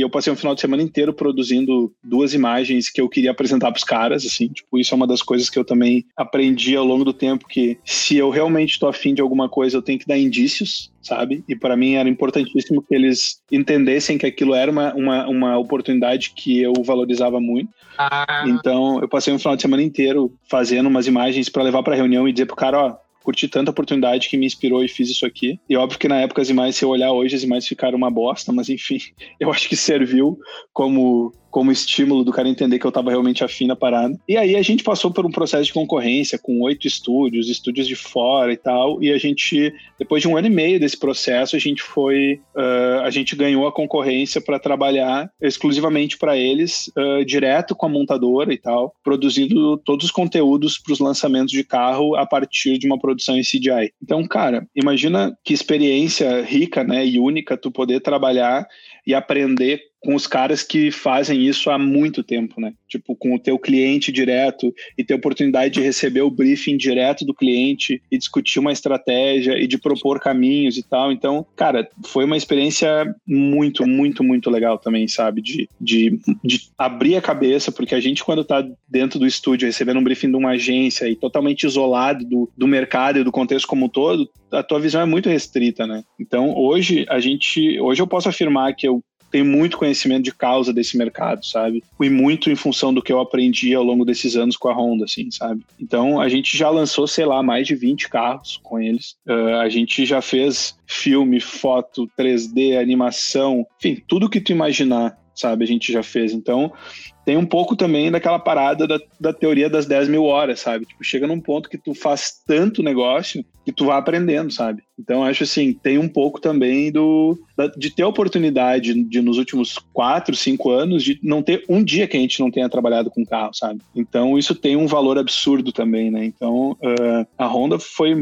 foi e continua sendo muito importante pra gente, assim, é um, é um, é um cliente que, tem, que a gente tem um carinho muito grande e a gente continua até hoje trabalhando junto com eles, embora a gente também hoje trabalhe para outras marcas, mas a Honda tem um, é, ela, ela, é muito importante na história da Miyagi, sabe? Porque ela nos proporcionou oportunidade de trabalhar de fato com aquilo que a gente gosta, com os recursos uh, corretos, uh, com, os, com bons briefings, com, com bons orçamentos, com com bons inputs criativos, sabe? Então, cara, essa experiência com a Honda é, é, é, incrível, assim. Eu tenho muito carinho pela marca, pela cultura dos caras, de como as coisas funcionam, assim, e sou muito grato a eles, assim, sabe? Acho que foi uma, tem sido uma experiência incrível, sabe? Irado. E ter uma relação saudável com o cliente, né, velho? Puta, isso é um tesão. De você ter essa liberdade, você poder sugerir, você não poder trocar ideia. Não tem valor. Um cara de respeito, o cara conhece o seu trabalho. Isso é muito legal. Muito legal mesmo, cara. Muito.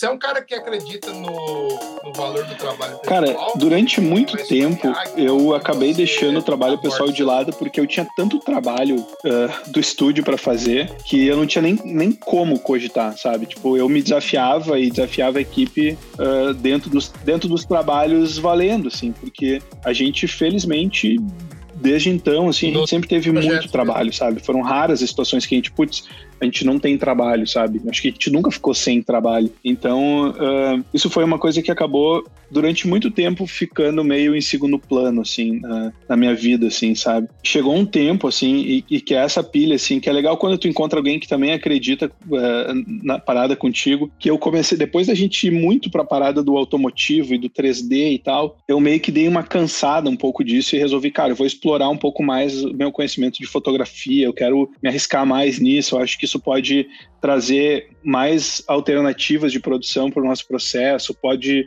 me dar a oportunidade de ter um trabalho com uma visão um pouco mais autoral assim do nosso do meu trabalho como fotógrafo, como diretor, enfim. E eu comecei a, a, a fazer projetos e o Jeff é um grande parceiro nisso também, de novo, para explorar projetos autorais, principalmente para coisas automotivas, sabe? E aí foi, e acho que faz uns três anos, assim, que a gente começou a fazer alguns projetos. Então, uh, a gente começou a fotografar, eu comecei a fotografar cenários em HDR e tal, pensando em colocar o carro na cena, e o Jeff fazendo o matching do 3D, depois fazendo a pose e tentando construir projetos autorais fotográficos usando uma técnica híbrida, né, entre foto e 3D, que é muito como vários fotógrafos que eu admiro muito, assim, trabalham hoje em dia, sabe? Fotógrafos americanos, alemães e tal, que é uma técnica muito, uh, muito usada hoje em dia, né? E, e aí a gente começou a entrar nessa parada. E desde então, cara, a gente tem estudado muito isso, sabe? Daí eu comecei a viajar para alguns lugares. Daí, ah, primeira vez fui de férias, fui para Espanha. Daí fui para lá, levei todo o meu equipamento. Eu, tipo, pensei, cara, vou criar problema com isso, né? Tipo, viajando com duas crianças, com meus, meu sogro e minha sogra foram junto, a minha esposa e tal, e, e eu carregando equipamento. E todo dia eu tentava ir para algum lugar e fotografar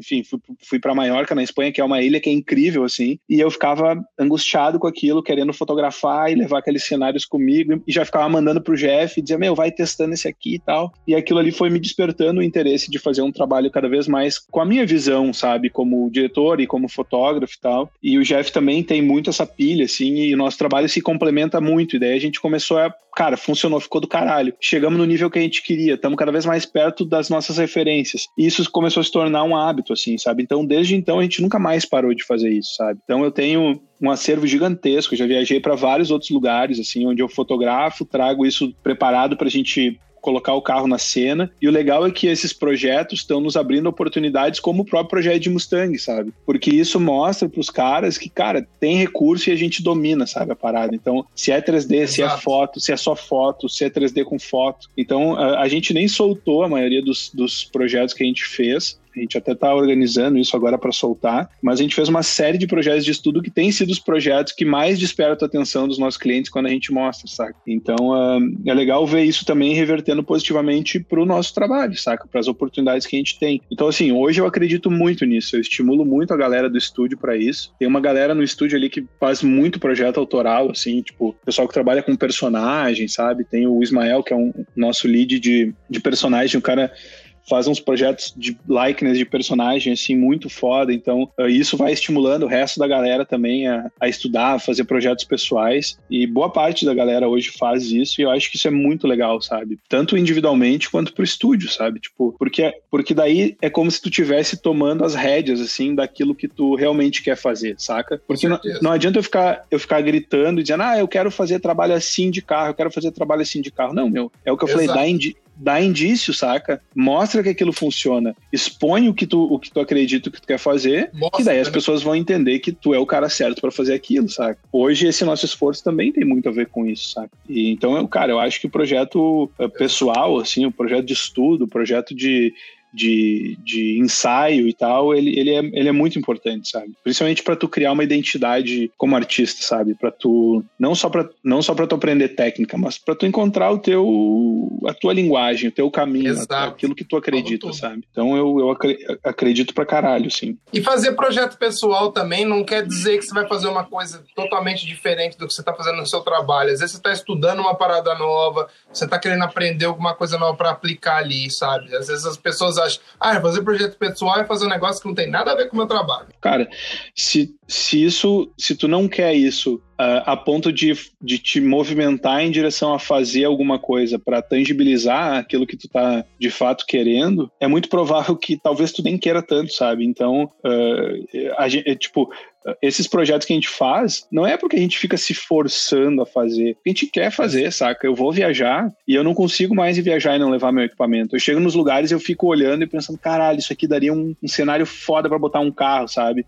Tipo, a, galera que viaja comigo eventualmente fala, cara, é insuportável, porque o Cássio fica imaginando o carro em qualquer foto que ele faz, sabe? E, cara, é isso, sabe? É porque é o que eu curto, é o que me dá prazer, sabe? Então, e, e é assim que funciona. Então, às vezes é muito maior do que a tua vontade racional, assim, sabe? Tipo, se a parada vem e acontece naturalmente, é porque de fato tu acredita naquilo, saca? E que bom se tu tem os skills e, e a energia para materializar aquilo, do caralho. Essa é a forma que a gente tem para comunicar para as pessoas que a gente que tem as oportunidades que a gente quer, por exemplo, as marcas de carros, agências que trabalham com carro, é a forma que eu tenho uh, tangibilizar para eles a minha a, tipo, a minha visão e que eu acredito que é aquilo que eles precisam me chamar para colaborar, saca? Ninguém vai me chamar para colaborar com, com a parada se eu não, se os caras não têm indícios de que eu sei o que eu tô fazendo, de que eu quero realmente fazer Exato. aquilo, né? Então também serve para isso, né? Exato. Tá dando uma aula aqui pra galera que tá escutando e espero que a galera siga seus conselhos. e fala uma coisa agora, como foi migrado tu pode fazer muita gambiarra, né? E compor no Photoshop e, e fazer um modelo em 3D para print sem pensar em rig, em animação e tal, é completamente diferente. E a gente no começo era muito focado em print, assim. Uh, até porque era uma parada que era, era um pouco onde eu tinha mais segurança, né? Onde eu tinha mais conhecimento. Só que, cara, começou a rolar alguns projetos que a galera nos perguntava, cara, vocês conseguem fazer o print e a animação? Porque fazia todo sentido, né? Fazia todo um esforço de criar um modelo em 3D, um cenário, enfim, e tu fazia uma imagem e o cara tem que fazer a campanha, fazer a, a, continuação da campanha em animação e a gente não dá continuidade, sabe? Tipo, a gente tava perdendo oportunidade. E durante muito tempo a gente teve receio disso, assim, porque a gente não tinha esse skill em casa, enfim, até que a gente começou a pegar alguns projetos e tentar, assim. Daí eu lembro o projeto do Baianinho, das Casas Bahia, foi um dos primeiros que a gente se arriscou a fazer. E, cara, deu, deu muito errado, sabe? Tipo, deu muito, muito errado. Porque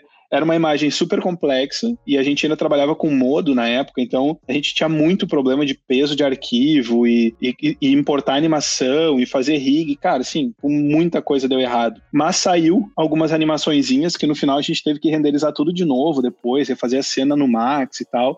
E foi quando a gente, inclusive, decidiu mudar de pipeline, assim, para parar de trabalhar com modo. Só que ali a gente começou a ver, cara, tem um potencial isso, né? E daí depois, quando a gente começou a trabalhar com a Honda, e a gente também atende a Whirlpool, né? Que tem Consul e Brastemp. E a gente começou a fazer bastante. Uh, a gente começou a ter a oportunidade de fazer fi, uh, vídeo e animação de, de, apresentação de produto, né? Que é o que a gente faz também bastante hoje para de carro, de telefone, de eletrônico e de eletrodoméstico. A gente teve que se adequar a isso. E daí a gente começou a trabalhar com parceiros externos, assim. Faziam animação mais complexa, porque a animação não é só o fato de tu animar as coisas, tem toda a questão da narrativa, da edição, de fazer, tipo, animar uma porta de uma geladeira abrindo, ok, isso é simples, mas como é que tu conta a história, sabe? Exato. Como é que tu faz uma sequência de takes que funcionam? Então, isso é muito mais complexo.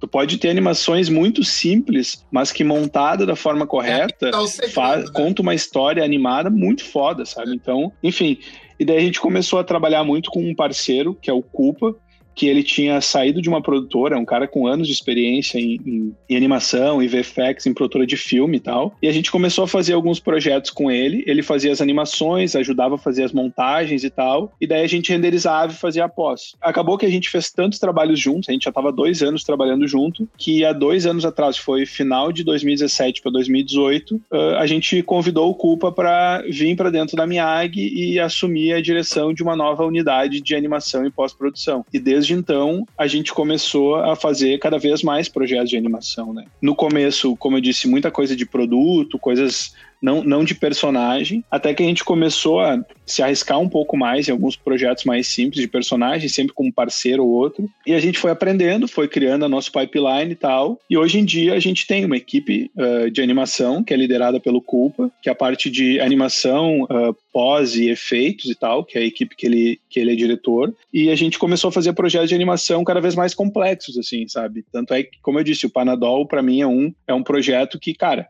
teve toda a, tipo esses projetos a gente dirige junto né eu e o Culpa como dupla de direção e é legal porque a gente tem conhecimentos complementares assim né eu sempre falo que eu sou o cara que tem o conhecimento da forma e do espaço e o Culpa é o cara que tem o, o conhecimento do, do, do, tempo, né? De como, uh, de, de, como trabalhar o tempo da narrativa e tal, né? Então, a gente se complementa muito nesse sentido. E a gente começou a fazer esses projetos de animação, e nisso ressurgiu a parada de personagem, que a gente sempre fez muito personagem dentro da Miyagi. Mas quando, a gente começou a trabalhar com carro, com produto e tal, isso acabou ficando meio num segundo plano. E há uns dois anos atrás, uh, entrou no estúdio o Ismael, que hoje é o nosso lead de, da parte de personagens e tal. E ele é um cara muito foda e é um cara que gosta muito disso. Então, é legal aquilo que eu comentei, sabe? De vir pessoas com expectativas complementares e, tipo, foi importantíssima a vontade dele de fazer isso acontecer dentro da Miyagi. A gente montou uma equipe de pessoas focadas em personagem e as coisas foram acontecendo, sabe? E, e hoje essa é, uma, essa é uma skill, assim, é um perfil de projeto que tá virando uma das principais uh, características do trabalho da Miyagi, sabe? Se tu for olhar carro e personagem hoje, é os dois principais perfis de trabalhos que a gente faz hoje, sabe? Então, foi um movimento natural, assim, mas dolorido no começo, uh, mas que hoje, uh, depois de tanto fazer, né? Aquela uhum. parada, tu vai fazendo e tu tem que te arriscar, tem que tu tem que se jogar. E cada novo projeto é sempre um medo, é sempre um frio na barriga. Uh, a gente sempre fica com medo, assim, putz, será que a gente vai chegar lá? Porque a gente sabe o que, que é bom. A gente olha o trabalho dos outros e a gente sabe o que, que é bom, o que, que é ruim. E a gente fica se perguntando, cara, a gente vai conseguir chegar naquilo. E o legal é que no final de cada projeto a gente vai ficando impressionado com o que, que a gente conseguiu fazer naquele projeto. E essa experiência vai acumulando para o outro, vai acumulando para o outro. Enfim, e hoje a gente está super feliz com o que a gente está fazendo. E claro, com a expectativa de a cada novo projeto subir mais a régua, sabe? Porque cada projeto novo a gente olha para eles, cara, onde é que nós vamos subir a régua aqui? Ah, isso aqui é nesse ponto. Cada novo projeto tem que sair melhor do que o anterior, sabe? Essa é a ideia. E é muito legal trabalhar com gente que é apaixonada pelo trabalho é, você, bom. né, cara? Ter essa galera na sua equipe, você vê essa galera que tem o mesmo gás e tal. Puta, isso é demais. Demais mesmo. Cara, orgulho de vocês, cara. Eu que acompanho o estúdio faz tempo, desde que eu, desde que eu quando eu cheguei, acho que é desde, desde antes de mudar do, do Brasil, acompanho o trabalho de vocês, cara. Sempre fui fã. Fã Legal. mesmo, que a qualidade, Obrigado. Valeu mesmo. cuidado, e a criatividade são fora do normal. Fora do normal. Tem muita gente que tem representante, que tem endereço virtual, né? Que, e, e diz, ah, tem escritório aqui, lá e não sei aonde. E isso, cara, isso hoje em dia é simples de tu fazer, né? De ter um representante, enfim, a gente já teve representante nos Estados Unidos, em outros lugares. Mas eu acabei de voltar de Dubai, por exemplo. Esse projeto de Panadol foi um projeto que a gente fez para Dubai e foi tão bem sucedido assim, e a gente criou amizade assim com uma galera lá e foi tão legal que a gente acabou indo para lá e a gente conheceu muita gente. Então a gente está fazendo muito trabalho para lá. A gente está fazendo trabalho para a Alemanha, a gente está fazendo trabalho para os Estados Unidos. Então a gente tinha assim como a gente já trabalhou muito para clientes de fora, só que isso estava um pouquinho uh, em segundo plano assim. Só que no ano passado a gente isso era uma das metas assim, retomar o mercado internacional, criar mais independência, né? Do mercado daqui, não ficar tão dependente. E foi um movimento que muito rápido começou a dar resultado, sabe? Então, hoje, por exemplo, a gente está tocando no mínimo cinco projetos de fora na Miag, na pauta, e tem mais projetos para entrar, sabe? Então, assim, hoje a Miag é um estúdio que trabalha mercado internacional. O que a gente não tem é uma sede fora, produz tudo aqui de Porto Alegre. Assim como a gente nunca precisou montar uma produção em São Paulo, que sempre pareceu ser óbvio, a gente tem só uma operação de atendimento e negócios em São Paulo a gente acredita que para estar tá em São Paulo, estar tá em Dubai, ou para estar tá na Alemanha, ou para estar em qualquer lugar, basta ir para lá, sabe? Hoje em dia tá difícil, mas a gente tá em todos esses lugares, sabe? O nosso trabalho ele é universal, assim, ele é, a linguagem visual ela tem essa, esse potencial, né? O que é bom aqui provavelmente vai ser bom em outros lugares. Então, com algumas pequenas adaptações de linguagens e culturais e tal. E a gente hoje, enfim, hoje a gente está nesse processo de expansão. Uh, existe possibilidade no futuro a gente talvez criar algumas estruturas um pouco mais físicas em alguns lugares, mas a gente quer trabalhar cada vez mais para fora. O fato de estar tá lá vai ser uma consequência, sabe? Tipo, a gente estava lá em Dubai agora uh, e a gente teve a oportunidade de fotografar, fotografar uns carros da RAM lá, que foi muito legal, uma oportunidade que surgiu tanto lá em Dubai. Então, eu quero cada vez mais poder tirar esse limite assim da, do nosso trabalho, inclusive para a execução do trabalho. Uh, mas a Miyagi hoje eu, eu enxergo ela como um estúdio que não tem esse limite, sabe? É óbvio que boa parte do nosso trabalho ainda é, uh, o maior volume ainda é São Paulo, principalmente, uh, tal, grandes centros, assim, mas a Miag tá em tudo que é lugar hoje, sabe? A gente tá fazendo trabalho para tudo que é lugar e eu espero que isso seja um movimento sem, sem volta, assim, sabe? Irado. E quando eu perguntei, não foi questão de estúdio nem nada, foi só essa questão de business mesmo, mas pelo que você, pelo que você descreveu, dá para ver que vocês estão já estão em já estão indo atrás das coisas certas já. Muito legal, cara. Muito legal ver que você. Eu não te conhecia pessoalmente, né? Então, para mim, essa é a primeira conversa que a gente tá tendo e é muito legal ver a sua visão como diretor de estúdio, as coisas que você preza e tal. Porque, tipo, não, não, eu não te conhecia antes e, tipo, nunca tive oportunidade de conversar contigo. Cara, tá sendo um animal, papo, porque dá pra ver Tipo, eu trabalho com isso faz tempo, não, não sou dono de estúdio nem nada, você é louco, não tô nem nesse nível. Mas eu tenho esse mesmo amor pelo, pela profissão e tal, e dá pra ver que, tipo, vocês conseguem transmitir isso pra arte, pras imagens de vocês, cara. É inspirador. Legal, valeu Até mesmo. Rios, eu tava vendo os rios, o de carro, o de personagem, caralho. Muito foda mesmo, muito foda mesmo.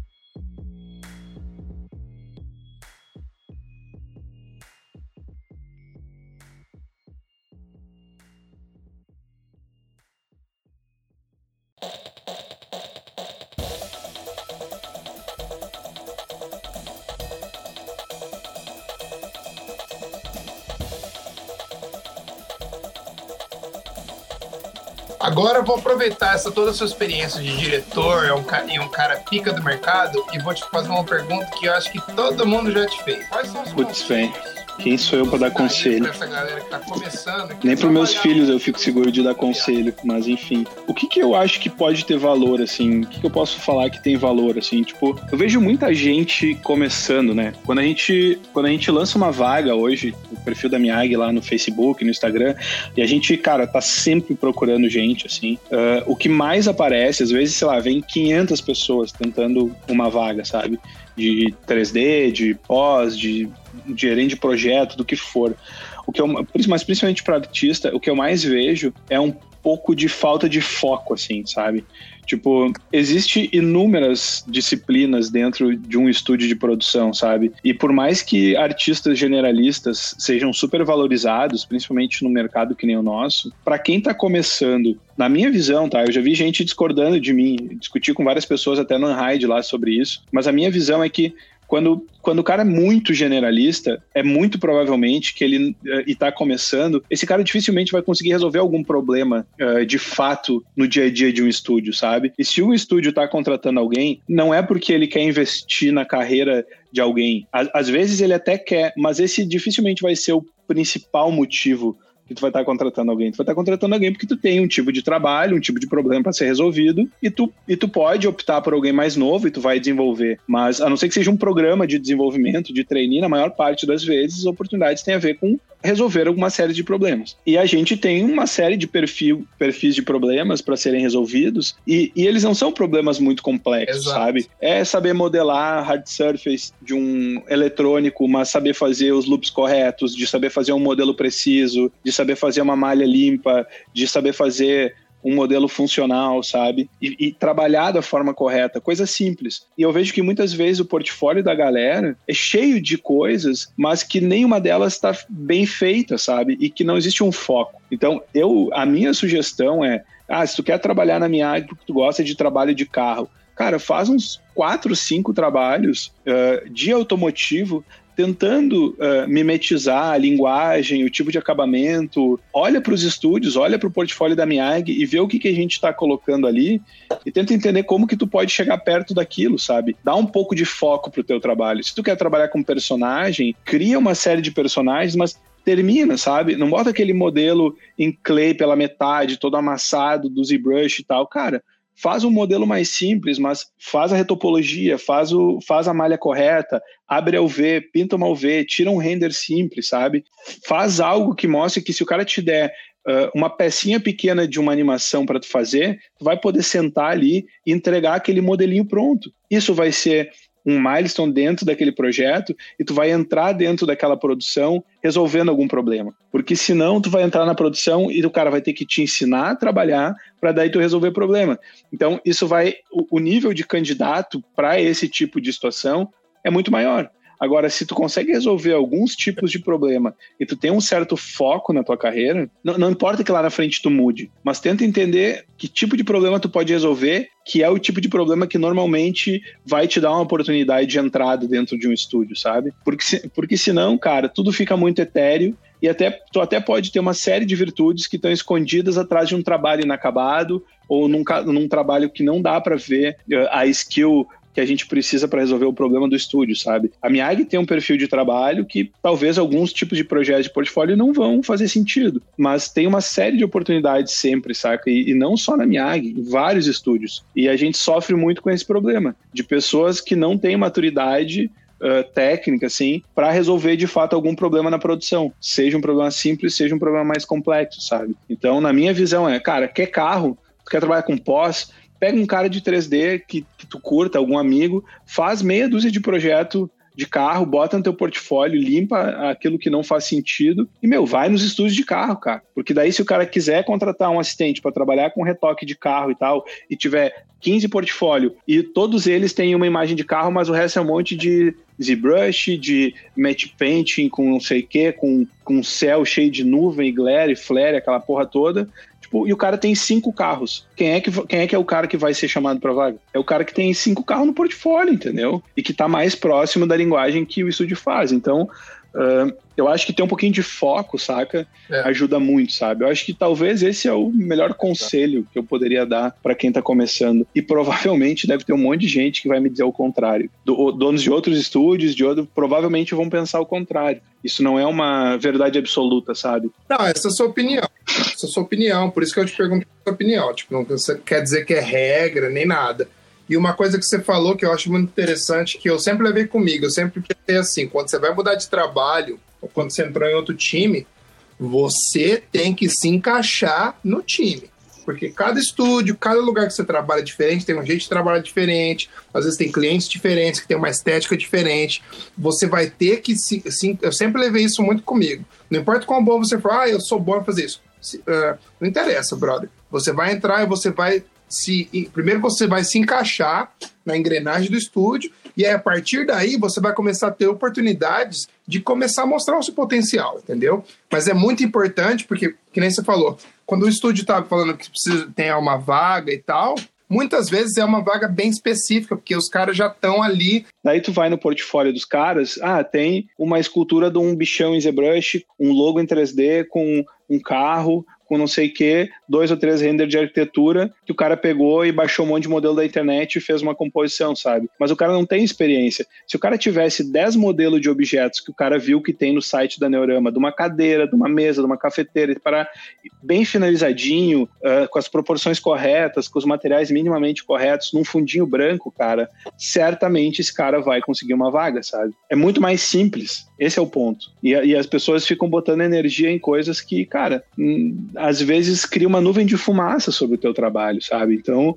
é um processo rápido. Tu tem que olhar muito rápido, porque ninguém tem tempo de ficar o tempo inteiro olhando uma lista de 500 portfólios, sabe? Então, assim, cara, se eu tô na minha cabeça é uma vaga de carro, cara, eu vou clicar no link e eu vou procurar a imagem de carro o cara que tiver um carro ali vai me chamar atenção, eu vou dedicar mais tempo. Se ele não tem e tem um trabalho legal, eu vou marcar aquele cara para olhar em um outro momento e talvez eu volte quando eu precisar num segundo momento de outra coisa, mas a prioridade agora é carro. Então assim, eu vou achar, eu vou olhar pro cara que tá que, que tem carro, sabe? E, e outra parada, só para complementar, que é o seguinte, hoje na Miag, 99% dos casos, a gente só contrata as pessoas com teste, sabe? Porque o teste não necessariamente é para ver se o cara tem todo o conhecimento que ele precisa, mas o teste fala, porque tem outra parada que é o seguinte, meu, saber ler um briefing, saber trabalhar nas especificações técnicas, saber, saber cumprir um prazo, saber escrever um e-mail, uh, tá disposto a botar um pouco de energia na frente da parada, sabe? Então, assim, a gente hoje dificilmente contrata alguém sem teste. Pessoas novas, júniores, para vagas mais júniores, nunca mais sem teste, sabe? Então, assim, a gente faz um teste simples. Cara, precisa fazer três imagens nessa resolução tem que me entregar o arquivo nesse nesse formato, o produto é esse, o briefing é esse, eu preciso de tantos ângulos, após assim, o PSD assado. É um, é um, vai dar um pouco de trabalho, mas a qualidade final do render, ele é um fator determinante. Mas a gente só vai olhar para a qualidade do render se ele tiver na resolução correta, com as layers corretas, com os passes que foram pedidos, com as informações do briefing, sabe? Porque, meu, se o cara também não sabe ler um briefing, fazer as coisas como, como o cara leu ali, tá bem descrito, interpretar um briefing, não adianta. O cara pode ser o melhor cara possível, mas o cara vai cair na pauta do estúdio, o cara vai gerar problema, sabe? Então, isso também é uma coisa importantíssima, sabe? Tipo, às vezes tu diz pro cara, meu, faz um render em 4 mil por 2.500. Ah, o cara faz em 5 mil por 5 mil. Ah, eu fiz maior para tu ver. Não, cara, eu preciso que tu siga o briefing, saca? Então, isso é uma parada que hoje em dia é, é importantíssimo no nosso Exato. processo e, e, a gente não abre mão, saca, velho? Tipo, tem gente que já fez o teste três ou quatro vezes e a gente acaba dizendo, meu, isso aqui não funcionou, sabe?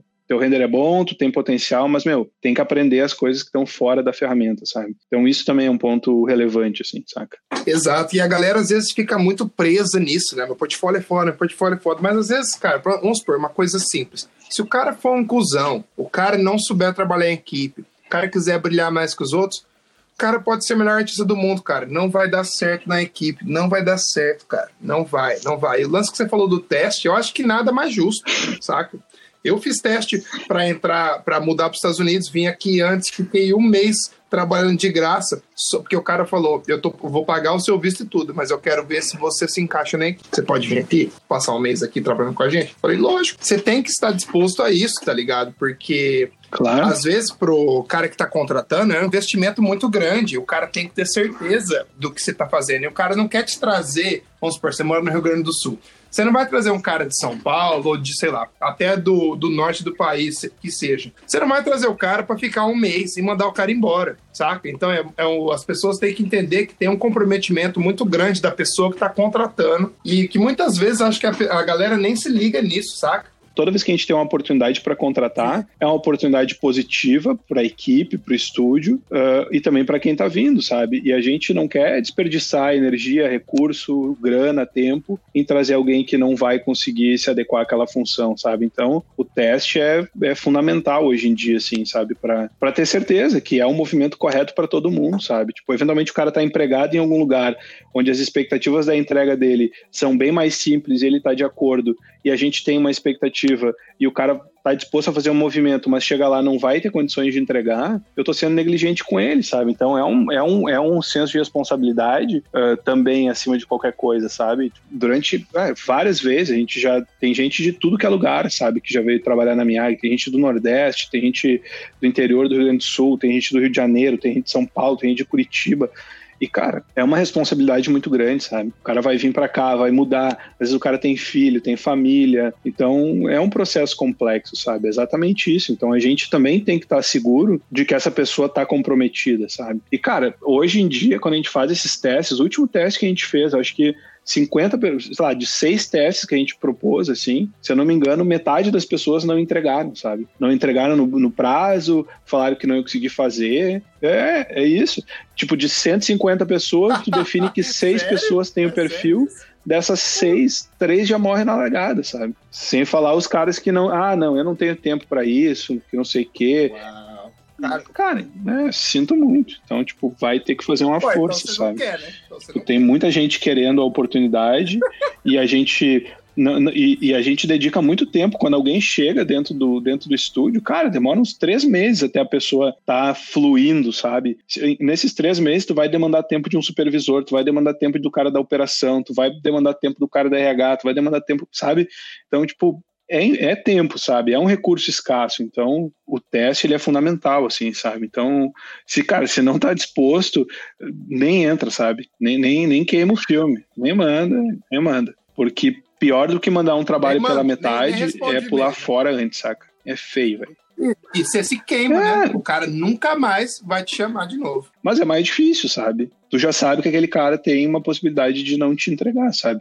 Porque se o cara tá fazendo isso num teste, que ele tem um contexto muito favorável, quando um trabalho cair na pauta dele para resolver um problema, eu vou poder confiar no cara ou o cara vai me dizer que não vai entregar e que ele não pode fazer, sabe? Pois é. Ou o cara tá tendo um dia ruim e fala, então, agora, hoje não vai dar, não sei o quê. Não, não dá. Tem que estar. Tá... Eu costumo falar que é que nem exército. Ou você tem os negros soldados do seu lado, ou não tem, porque é difícil.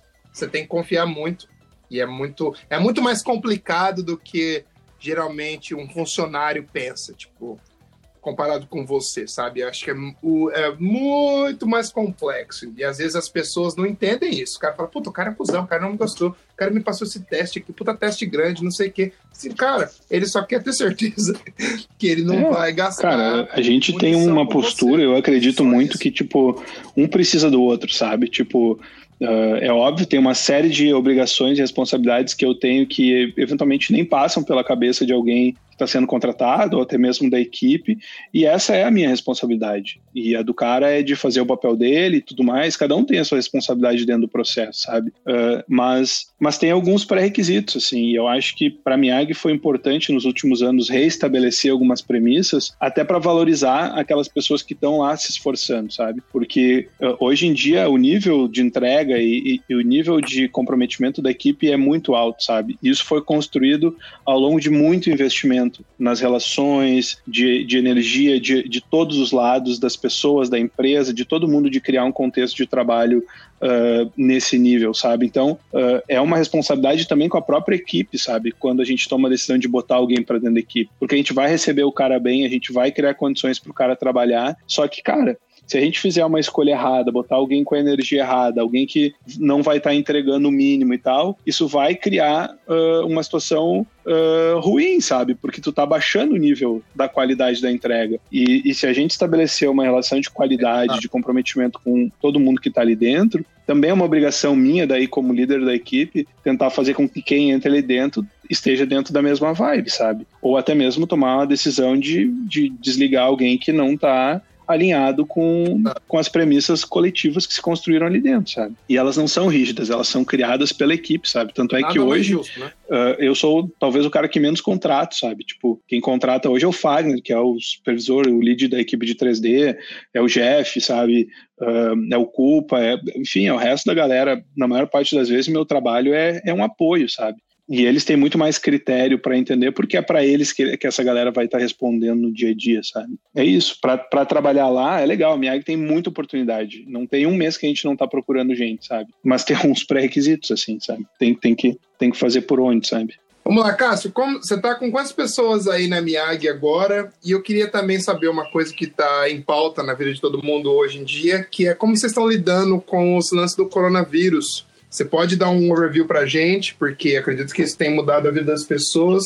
E a gente, eu queria saber que, o que vocês da Miag têm feito para que a engrenagem continue girando e para que ninguém sofra nenhuma coisa pior. Uh, cara, a equipe hoje eu não sei decora, assim, porque as, varia, enfim, acabou de entrar duas pessoas na equipe e tal, uh, mas tem em torno de umas 40, 45 pessoas, 44, alguma coisa assim. Uh, acaba sempre variando, acaba sempre tendo alguém entrando, eventualmente alguém saindo, enfim, mas orbita mais ou menos por esse, por esse número, mais os parceiros. A gente sempre tem bastante parceiro trabalhando como freelancer, por projeto, enfim. A gente está assim como boa parte dos estúdios, a gente está trabalhando em home office já faz duas semanas e meia. Todo mundo foi adaptado para casa, assim. Foi um processo que no começo a gente estava até temendo um pouco, né? Porque, enfim, a gente está acostumado a trabalhar todo mundo com acesso ao servidor, com uma estrutura bem específica, assim, acesso aos arquivos pesados na rede e tal. A gente conseguiu fazer uma mudança muito rápida, assim, sabe? A gente tem uma equipe de TI, né, que é quem cuida de todo, toda a nossa estrutura lá de tecnologia. A galera conseguiu criar uma operação super rápida, assim, para a galera conseguir trabalhar pelos computadores por VPN,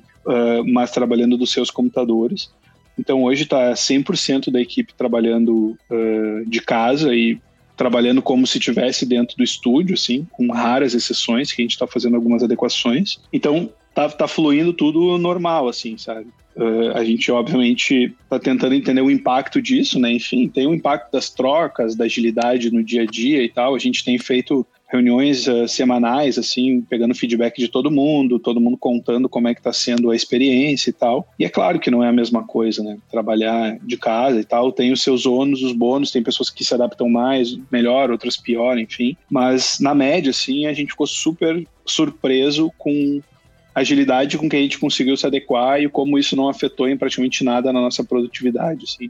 Eu acho que acho que é mais ou menos por aí, assim. A gente não tem ideia, né, de quando é que a gente vai voltar, mas uh, enquanto for importante a gente manter a galera trabalhando em casa por questões de segurança da equipe como um todo, enfim, a gente vai continuar trabalhando assim, sabe? É, isso não impactou basicamente nada na nossa entrega, assim. O que pega é que, claro, projetos onde depende de uma produção fotográfica ou, ou filmar alguma coisa e tal, isso a gente não tem como fazer, porque, enfim, existem restrições nesse sentido. Mas, por outro lado, a gente tem feito muito projeto de produções que estão vindo para o 3D, que não necessariamente seriam feitas em 3D, é, justamente pelo contexto hoje de não poder abrir câmera e de não poder rodar, de não poder viajar, enfim. Então, no meio de tudo isso ainda tem algumas oportunidades, sabe?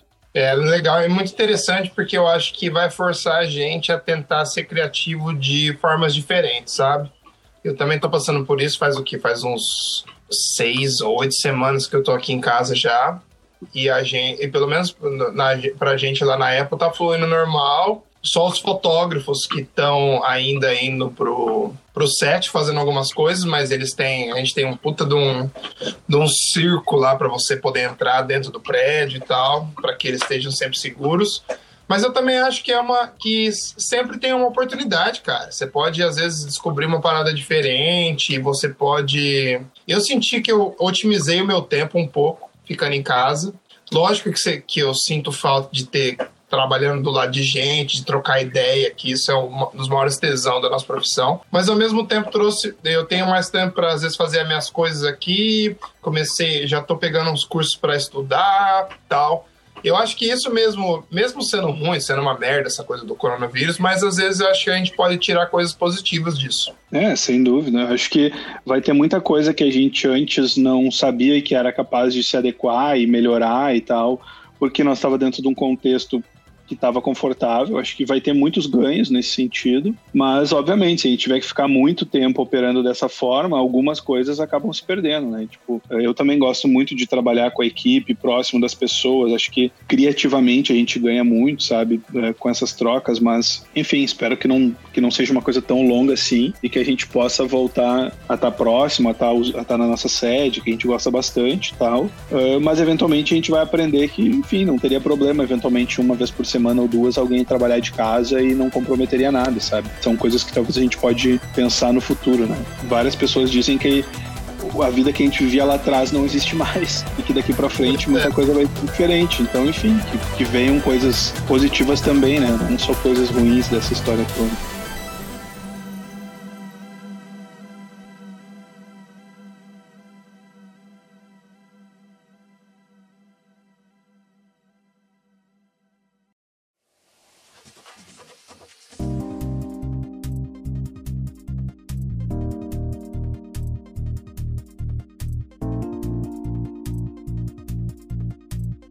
Bom, estamos chegando agora na parte final do podcast, onde eu vou dar a oportunidade para tu me fazer algumas perguntas, se você quiser, antes da gente encerrar, só para a gente dar uma invertida na mesa aqui. Eu tive que pensar meio rápido aqui algumas perguntas, né? Mas uh, eu fiz algumas aqui, talvez elas não, elas não tenham muita conexão entre uma e outra, assim. Uh, mas uma coisa, que eu, uma coisa que eu queria te perguntar é, tipo, tu até já, tu até já meio que respondeu ela antes, mas o teu processo de trabalho, assim, como que tu enxerga ele trabalhando sozinho e trabalhando em equipe? O que que para ti uh, é bom, para que em que situações é bom, tipo, tu tá sozinho e tu tá mais concentrado, mas também qual é a parte positiva de tu tá trabalhando junto com uma equipe, assim, em algum lugar uh, onde tu tá junto com a galera, onde tu pode fazer uma troca pessoal. Quais são as diferenças e o que que tu vê de benefício em ambas elas, assim? Cara, eu acho que o lado de você, o, o fato de você tá sozinho, você meio que acaba sendo você, você acaba. Uh, você, você, consegue otimizar o seu tempo. Vamos supor, eu tenho bastante experiência em, com, com retouch e tal, eu consigo meio que quantificar o meu dia, então eu consigo sentar o que eu preciso matar num período menor de tempo do que teria no estúdio.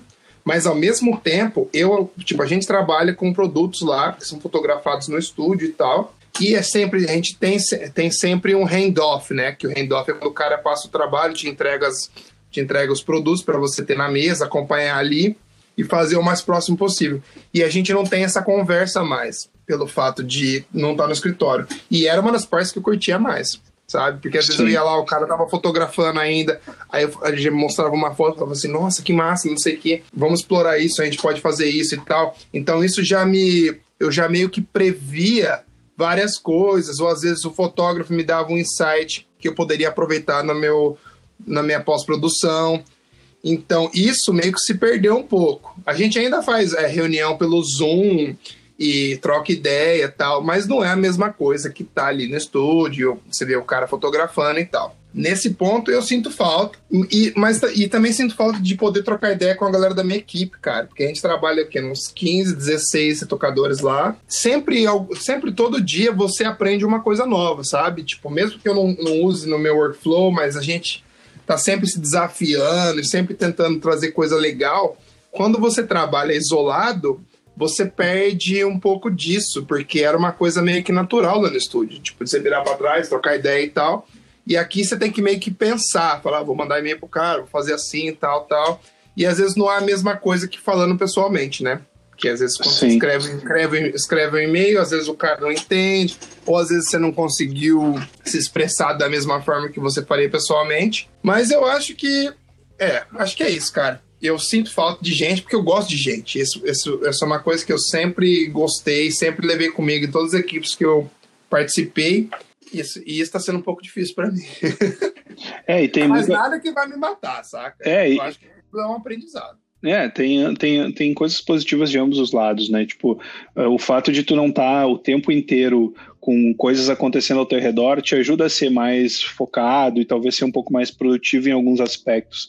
Mas tem uma parada uh, dos meios, assim, né? Que coisas que acontecem de forma espontânea no meio de relações do dia a dia, que muito conhecimento acontece, né? No meio dessas trocas uh, irregulares e e, espontâneas no meio do dia a dia e que muitas vezes são as informações mais valiosas e que quando tu tá numa troca mais pontual assim, né, mais objetiva, faz um call para falar de tal coisa, dificilmente tu vai ter tanta margem para essa espontaneidade, né? Então tu acaba perdendo um pouco dessa característica das trocas, assim, né? Como tudo na vida, né? Tem um lado, o lado bom e o lado ruim, né? Exato. Eu só acho que tem muita gente agora, principalmente na internet, os caras só olham o lado ruim. Parece que o maluco mora num quarto preto, que não tem uma janela. E o cara não consegue ver nada de bom. Eu falei, brother, para.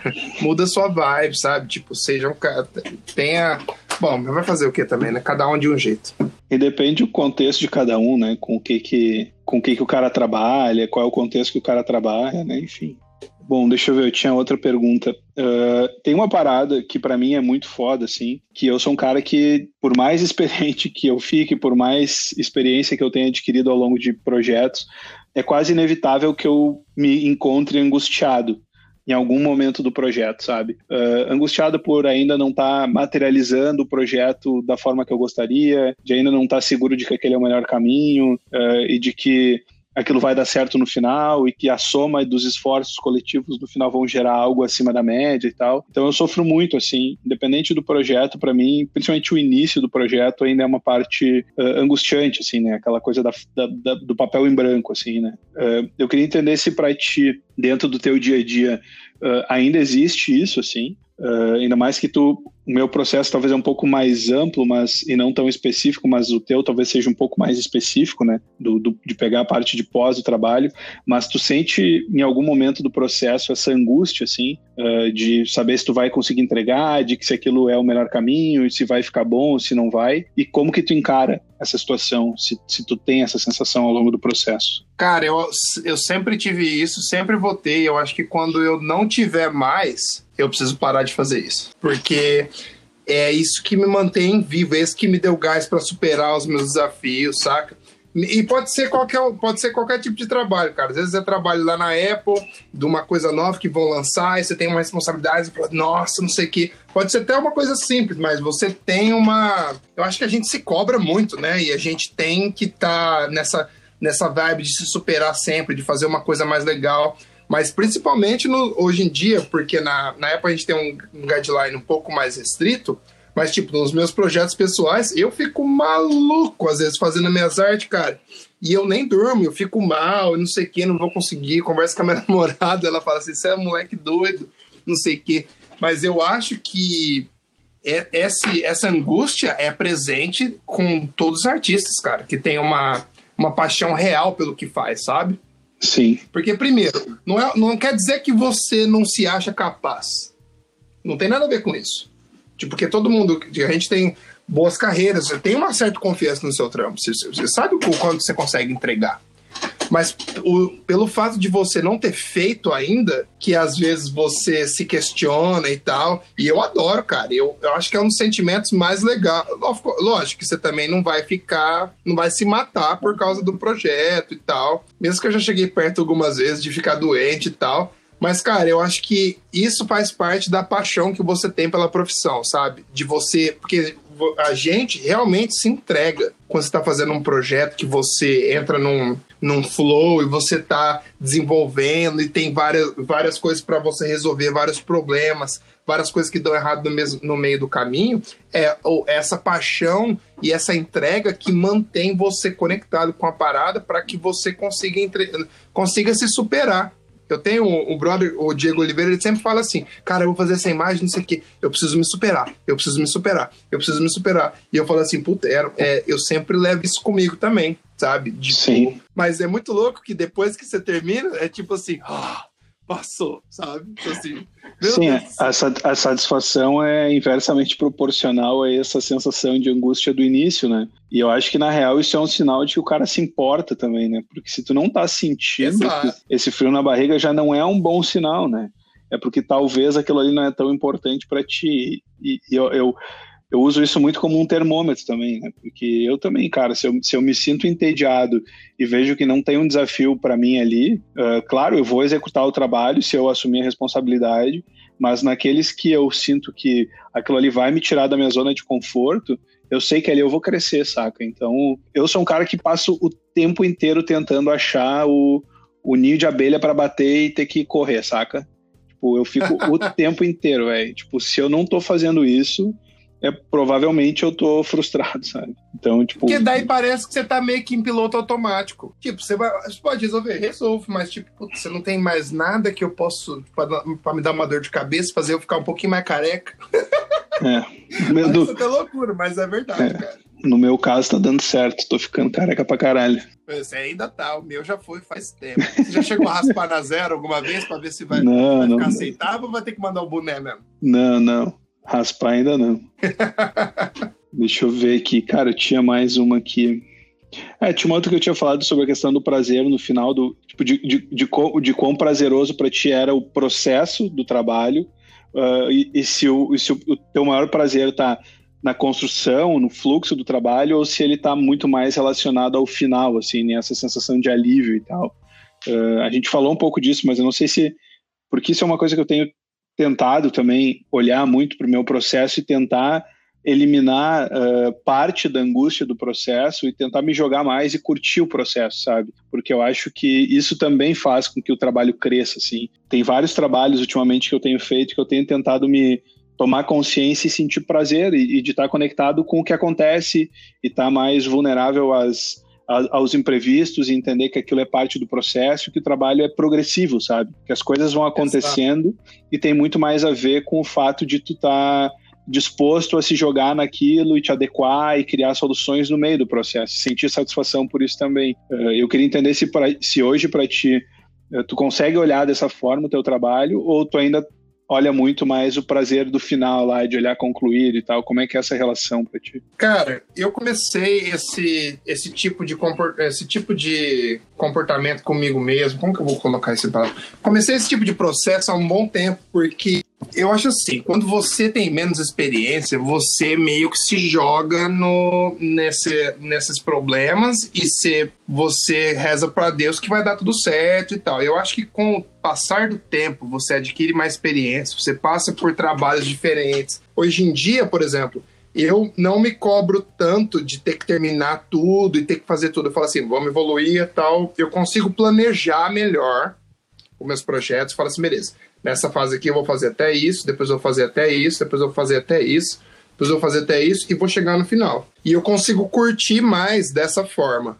Antes era tipo assim, eu vou sentar e vou terminar. E eu sofria muito com isso, porque às vezes eu me frustrava e, e tipo, não tinha um flow um flow legal no trabalho, sabe? Às vezes eu tinha muito mais momentos ruins do que bons. E eu comecei a ter. A, uma coisa que eu fiz que funcionou bastante é traçar metas, não diárias, mas quase que semanais, sabe? Quando você tem um trabalho que você sabe que vai durar um mês e tal, você eu coloco alguns objetivos para eu atingindo, para eu ficar feliz, sabe? Para falar assim, ah, beleza, consegui fazer isso, agora nós vamos fazer isso, nós vamos, amanhã vamos fazer isso. E isso consegue me manter mais conectado com o trabalho durante o progresso. E daí, quando termina, lógico que você tem o mesmo, o mesmo tesão e tudo mais, mas já era uma coisa que.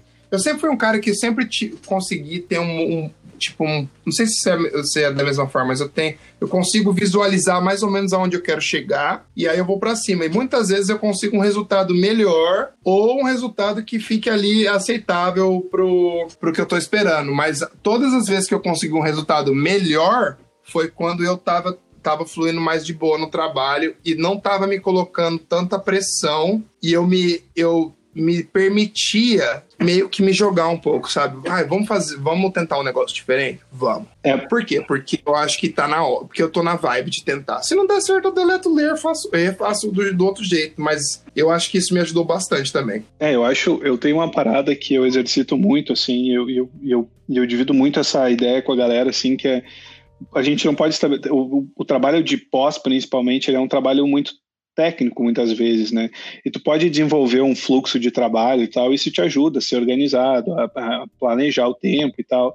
Mas uh, a partir do momento que tu cria uma regra, tu cria um processo que ele te ingessa e no final tu olha para o trabalho e tu fez tudo certo e tu te frustra porque aquilo lá não te levou onde tu imaginou que ele ia te levar, é a hora de começar a reconsiderar o teu método, sabe? E eu sou um cara que eu sou assim, eu não tenho orgulho disso, eu já fui mais organizado e hoje em dia eu, eu, eu finalizo muito poucos trabalhos, eu mais ajudo a achar um caminho, uh, mas eu sou um cara que hoje o meu processo é muito solto e criativo, sabe? Eu, eu sou um cara que faço e jogo tudo fora, faço e jogo tudo fora, porque eu vou fazendo tentativa e erro, me jogo no processo, sabe? Eu tento ver uma referência, mas eu tento abrir espaço para encontrar caminhos alternativos no meio do processo, sabe? Para não ficar preso, né? Tem muita gente que fica preso à referência e não consegue evoluir tanto, isso é verdade. É, e, e eu acho que isso às vezes faz com que tu encontre uh, soluções no meio do caminho que tu não que dentro de um pipeline padrão e regular talvez tu não encontraria sabe então eu, eu acredito muito nesse processo assim sabe tipo é meio que aquela parada do Bob Ross eu não sei se você conhece o Bob Ross que é, Aham, opa. E tipo, que ele fala dos happy accidents, sabe? Eu acredito muito nisso, assim, sabe? Tu tem que se jogar no processo e ter um ponto de partida, ter um, ter um objetivo geral, assim, mas eu acho que tu tem que acreditar no acaso, no processo, na tua capacidade de resolver os problemas que tu encontra no meio do processo, sabe? E é super difícil não ficar olhando só pro final, assim, mas Uh, cara, eu, eu acredito muito nisso, assim, principalmente quando tu tem que trazer personalidade, criatividade para dentro do processo, sabe? Uh, às vezes é angustiante, claro, quando tu tem um deadline para cumprir, tu tem uma parada para fazer, não é todo o trabalho que dá para fazer isso, mas hoje em dia eu tento encontrar um pouco mais de, de conexão com o processo do que ficar simplesmente olhando para a expectativa do objetivo final, assim, e, e passar frustrado o tempo inteiro para só ficar feliz lá no final, sabe? Porque senão isso vai, isso vai te gerando uma angústia, né? E, e, até, sei lá, isso faz mal, né? Então não, não, não, não é legal, né? Mas enfim. Uma coisa que eu faço que é muito interessante, eu tento sempre fazer um projeto bem diferente do outro. Principalmente nos no meus pessoais agora, tipo, eu tento fazer uma coisa que eu nunca. Eu sempre fui assim, quero fazer um negócio que eu nunca fiz. Ah, eu nunca fiz uma, sei lá, uma imagem com um dragão num, voando, tal, tal, quero fazer. Vamos fazer? Vamos. Como, como nós vamos resolver? Não sei. Vamos embora, vamos fazer. E nesse lance de me forçar a fazer coisas diferentes, porque eu sempre acreditei que um artista de pós-produção tem que ser o mais versátil possível. Lógico que isso vai ter que ser bom. Não adianta se, se você, você for fizer um monte de, de estilo diferente e não for bom, não adianta. Mas eu acreditava que para ser no processo para atingir uma certa excelência, eu tinha que me jogar em campos diferentes e tentar resolver, tá ligado? E, a, e eu aprendi a, eu aprendi a gostar de resolver problema. Sim. De resolver imagem. Não, quando eu falo problema, é tipo resolver imagens ou resolver uma, uma coisa criada de uma, outra, de uma outra forma, com um ângulo diferente, com um mood diferente. Puta, não tem nada que eu gosto mais de fazer mood pra cena, cara. Eu amo, amo, amo, amo, amo. E às vezes eu falo, beleza, fiz um moodzinho meio, meio, meio azulzinho, meio cian. Ah, beleza, vamos fazer um totalmente diferente agora. E daí compara, e aí volta. É uma delícia, cara. É uma Sim, delícia. saber desapegar, né? Porque às vezes a primeira solução não é a melhor, sabe? E, e, tu, e, tu, saber, e tu saber continuar, tu ter energia de dizer, cara, cara, vou jogar isso aqui do lado, vou guardar para mim poder comparar com a outra. Às vezes tu vai passar por três ou quatro processos Talvez o teu primeiro ainda pode ser o melhor, mas tu, tu usa aqueles outros para validar o teu primeiro, ou eventualmente tu vai encontrar um outro lá no final que vai ser muito melhor, sabe? Então, uh, eu acho que esse esse processo de desapegar, assim, ele ele é importante para o processo criativo, sabe? Eu vejo muita gente uh, com dificuldade de receber crítica, de, de desapegar de alguma parada que, ah, aquilo ali, ah, mas ficou tão bom aquilo ali. Cara, eventualmente sim, mas talvez tenham outros caminhos, sabe? Eu acho que isso é um processo de resiliência e até de humildade, assim, com o próprio trabalho, que talvez no início da carreira é um pouco mais difícil, né, de tu submeter o teu trabalho à crítica e, e não reagir contra aquilo, uh, mas que conforme tu vai evoluindo é legal o cara aprender a lidar com isso e entender que, cara, uh, essa crítica pode te ajudar ou não, saber lidar com ela, saber quais as que tu quer levar adiante ou não e, e também o teu senso crítico, né. Acho que é construir, construir o teu próprio senso crítico e às vezes tu vai ter que apostar naquilo que tu acredita, sabe? Tipo, e arcar com as consequências daquilo, sabe? Porque também não adianta dizer assim, ah, eu acredito, eu acho isso. Tá, mas tu acha, mas tu consegue justificar e sustentar a tua, aquilo que tu tá achando, né? Porque esse é outro ponto, né? Tipo, às vezes tu às vezes tu defronta muito com pessoas, ah, mas eu acho isso, é porque eu, eu, eu queria ir para esse caminho, porque é uma linguagem. Meu, linguagem é uma coisa, achismo é outra, sabe? Então, é. mas saber esse, esse processo de, de desapego e de maturidade com o processo assim do trabalho, eu acho que ele é, ele é super importante assim, né, no amadurecimento da carreira do, de um artista assim, principalmente, né? Com certeza, com certeza. Mas também não estamos falando para você ficar aí fazendo nada e ficar fazendo mil opções e tal. Isso vem com o tempo, né? Isso vem com maturidade, tá? Eu acho que até mais hoje em dia eu tô com o quê? Tô com 34. Hoje em dia eu consigo ser muito mais consciente quanto a isso, sabe? Sim. Antes era mais difícil. eu não vou mentir falar que era que eu penso do mesmo jeito que eu penso hoje em dia, igual eu pensava, sei lá, sete anos atrás, que é mentira. Mas eu acho que também é parte do seu amadurecimento, sabe? Você vai vivencia tantas coisas que você vai, você sabe o que vai funcionar para você, o jeito que você tem que se comportar, o jeito que você tem que se testar que eu acho muito importante você ser. Eu sempre falo que o artista é sempre o, pior, o chefe do artista tem que ser ele, sabe? Porque se ninguém te cobrar, eu sempre falava para meus amigos assim: o meu pior crítico sou eu. Sem dúvida. Tipo, porque eu me destruo por dentro, é que você não vê, sabe? Tipo, eu me falo um monte de merda, né? Eu que eu não posso contar tudo. É, eu também eu sempre enxerguei muito assim, tipo, eu sempre pensei que se o meu nível de critério sempre for mais alto do que o cara que eu estou trabalhando para ele, por exemplo, ou com ele, uh, isso vai ser uma forma que eu tenho de garantir que eu vou estar tá menos exposto, sabe? Quanto maior for o meu nível de, de critério, quanto mais crítico eu for com o meu trabalho, provavelmente a minha chance de, de me ferrar lá na frente ou de levar uma crítica por ter feito uma coisa pela metade ou algo do tipo, ela acaba se tornando melhor, né? Então, a, a minha, a minha zona de conforto é sempre tentar tá um passo à frente, sabe? Como que eu antecipo possibilidades? Então, dificilmente eu. Tem, tem uma coisa que eu aprendi, eu, eu, não me lembro exatamente com quem, mas eu aprendi um tempo atrás que é o seguinte: uh, se tu vai apresentar um projeto e tu leva para o cara uma imagem e, e, tu apresenta aquela imagem que o cara te pediu, o cara te disse, ah, eu queria ela com um tom mais azulado na sombra e tal, papapá, mas tipo, ah, tu foi lá e fez aquilo. Se tu apresentar só aquilo pro cara, ele vai. Ele, a, a, alternativa dele é te dizer sim ou não, né? Pô, tu tem 50% de chance de sim, mas 50% de não. Se tu leva o caminho que ele te sugeriu e talvez mais um caminho que tu acredita, ou que tu encontrou um outro caminho que pode ser tão legal quanto, a, a, a resposta dele provavelmente vai estar inclinada a te dizer é uma ou a outra, sabe? Então, isso é uma coisa que a gente faz muito, assim, que é, cara, vamos gerar alternativas, sabe, para abrir o diálogo e tentar entender se dentro dessas duas possibilidades a gente não está muito mais próximo da solução definitiva, sabe? Então, sempre que tu levar uma um, uma possibilidade só, a tua chance é de receber um sim ou não. Se tu levar duas possibilidades ou três, provavelmente a chance é que uma daquelas seja o caminho, sabe? Então isso, isso são, são, são coisas que o cara vai aprendendo com o tempo, sabe? Agora, quantas pessoas estão dispostas a fazer um esforço e levar uh, duas, duas versões de alguma coisa, sabe? Ah, mas é porque eu acredito nessa, é porque, cara, é um pouco, é um pouco uh, excêntrico demais, sabe? Achar que tu é dono da razão e que é aquilo e pronto, sabe? Então, claro, não apresenta um caminho que tu não acredita. Isso é outra coisa que eu aprendi com o tempo, assim.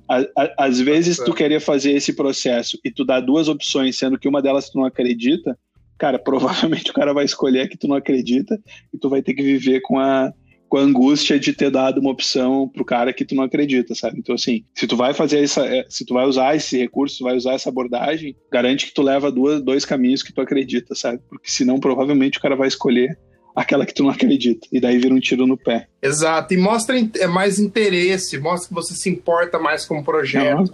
Que às vezes você não tá tentando mudar o que o cara tá querendo criar, você só tá colocando seu input é na óbvio. parada.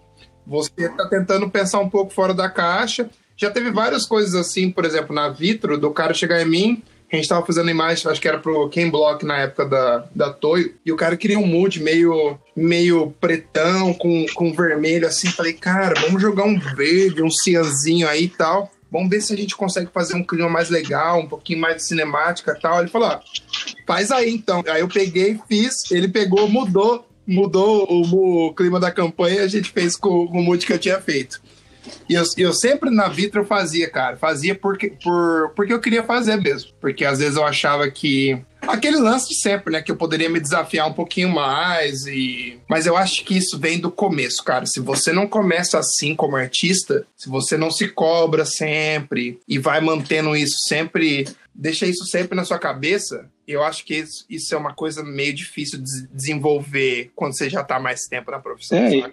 Eu acho que tem que do começo, porque é um treinamento, né, cara? É uma. Se acostuma a fazer, se acostuma a sempre pensar alguma coisa a mais, se você se acostuma a se, se cobrar mais. É, isso vai fazer com que tu fique dependente de um direcionamento o tempo inteiro, né? E, e daí dificilmente tu vai sentir tu, dificilmente tu vai ter uma sensação de pertencimento daquele trabalho, sabe? Porque senão, ah, tô só executando o que a outra pessoa quer. Eu acho que colocar o teu senso crítico no trabalho e colocar uh, aquilo que tu acredita e abrir para discussão e tal, nem sempre tu vai imprimir tudo aquilo que tu acredita no trabalho, sabe? Mas se tu tiver um bom argumento, se tu tiver consciência do que tu tá propondo e conhecimento de causa, é difícil, sabe? É difícil alguém não, não comprar a tua ideia quando ela está bem fundamentada, sabe? Quando ela de fato está tá sendo co coerente com o todo, assim. Então, uh, é claro que tu não pode sair fazendo sem ter o um mínimo de base para sustentar o que tu está falando, senão vira só um devaneio, né? Uma perda de tempo. Agora, se tu tem consciência, tu sabe o que, que é o projeto, qual é o objetivo dele, por que, que aquilo caiu na tua mão, e tu tá somando, tu tá, tu tá pensando e somando em cima daquilo, usando a tua, a tua habilidade técnica, dificilmente isso vai ser rejeitado, sabe?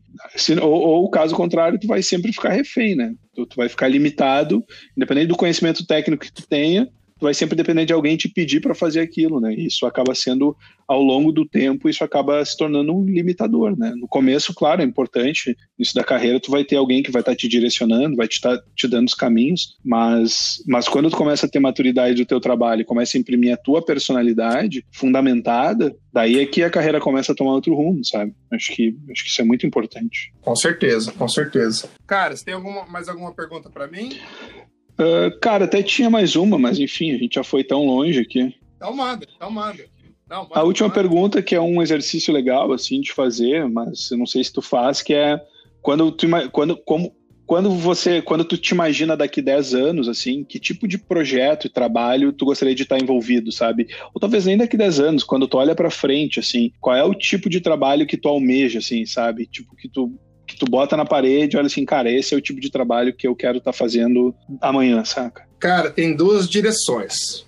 Uma direção é, são as artes autorais que eu venho desenvolvendo desde o ano passado e que eu descobri que eu tenho uma paixão enorme por fazer arte não tradicional. Tentar fazer o mínimo no computador e usar esse meu conhecimento para tentar criar minha identidade como artista autoral que eu já, já venho fazendo esse exercício desde o ano passado, mas esse ano eu meio que me desafiei para fazer tudo só, tudo na mão. Eu só faço sketch, daí eu faço tudo na mão e, tipo, me, me recuso a entrar no computador. Isso tem aberto a minha cabeça muito.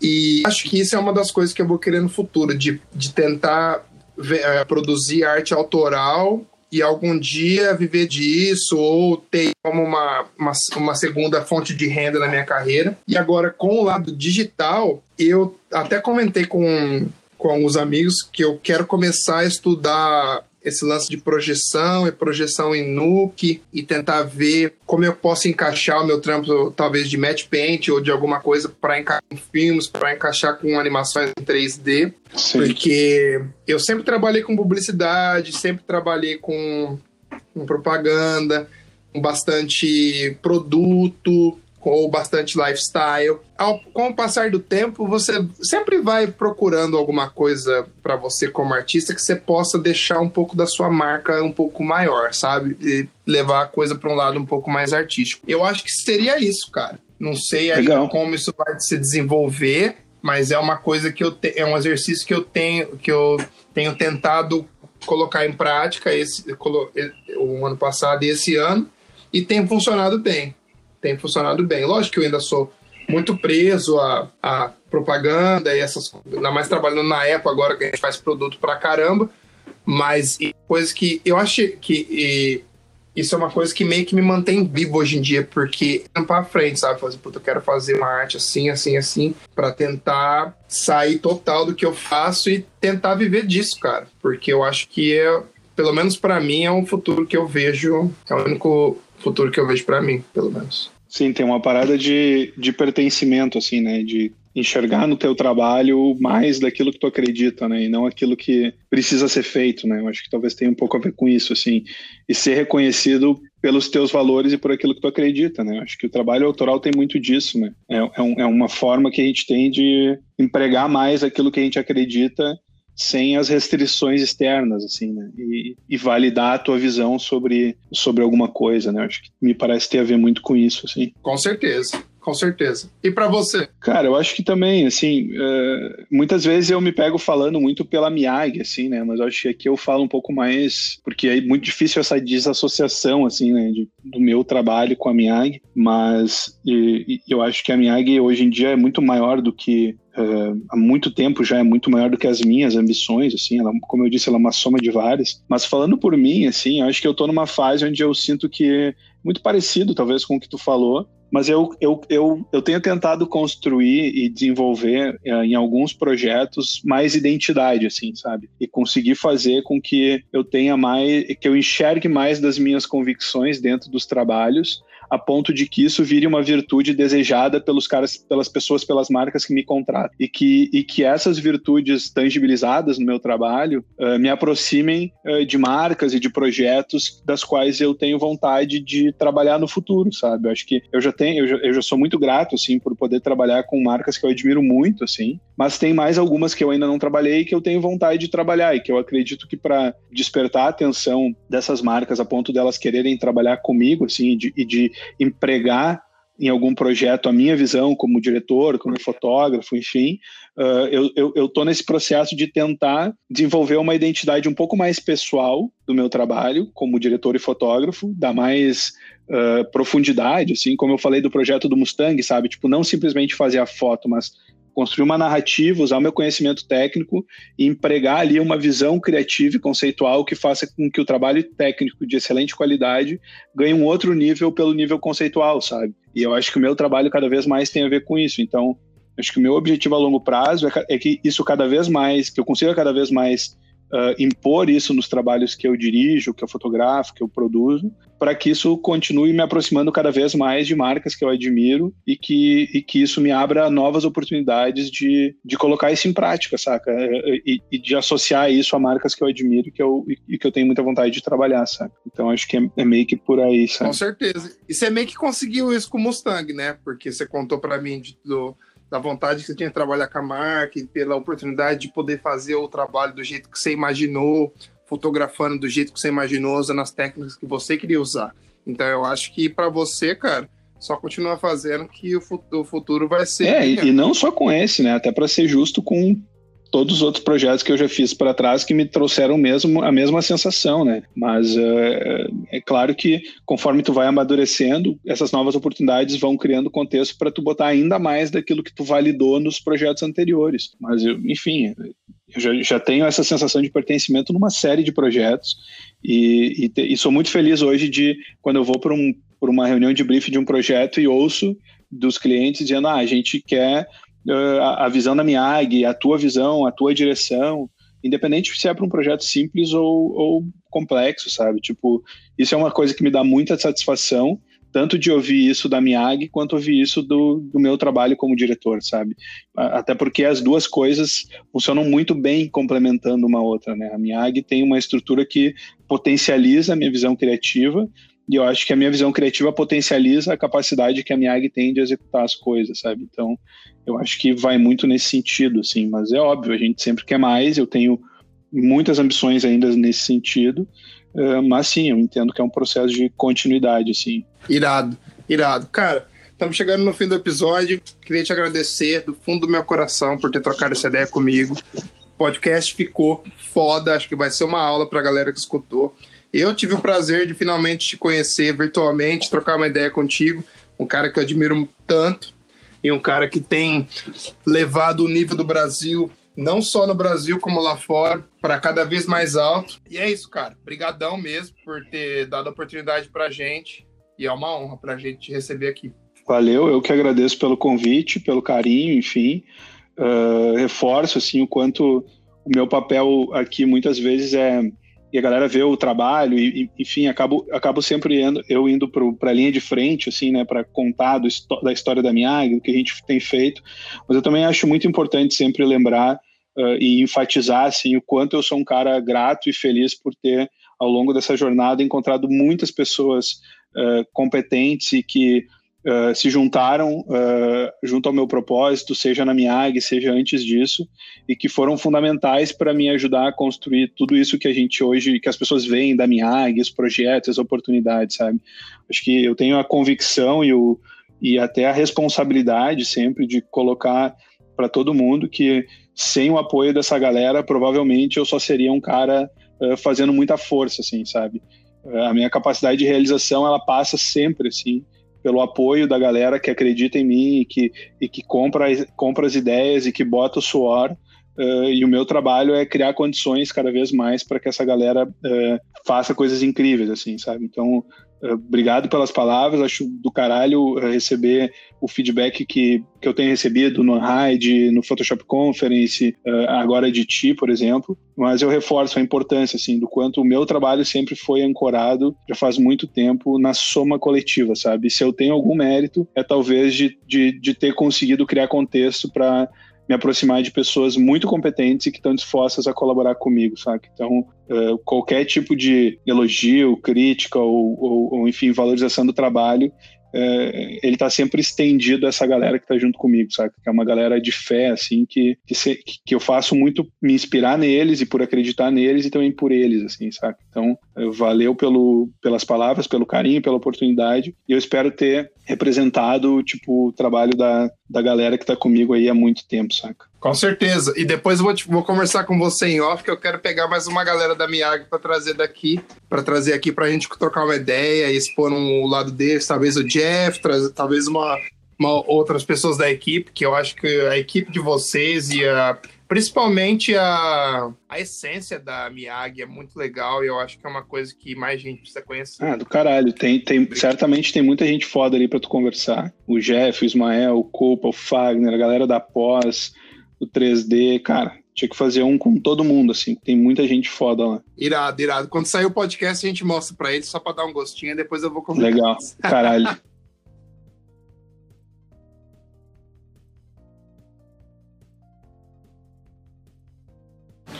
E esse foi mais um episódio de Dodge and Burn.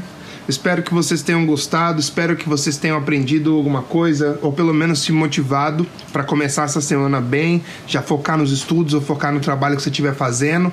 E vamos para cima, galera.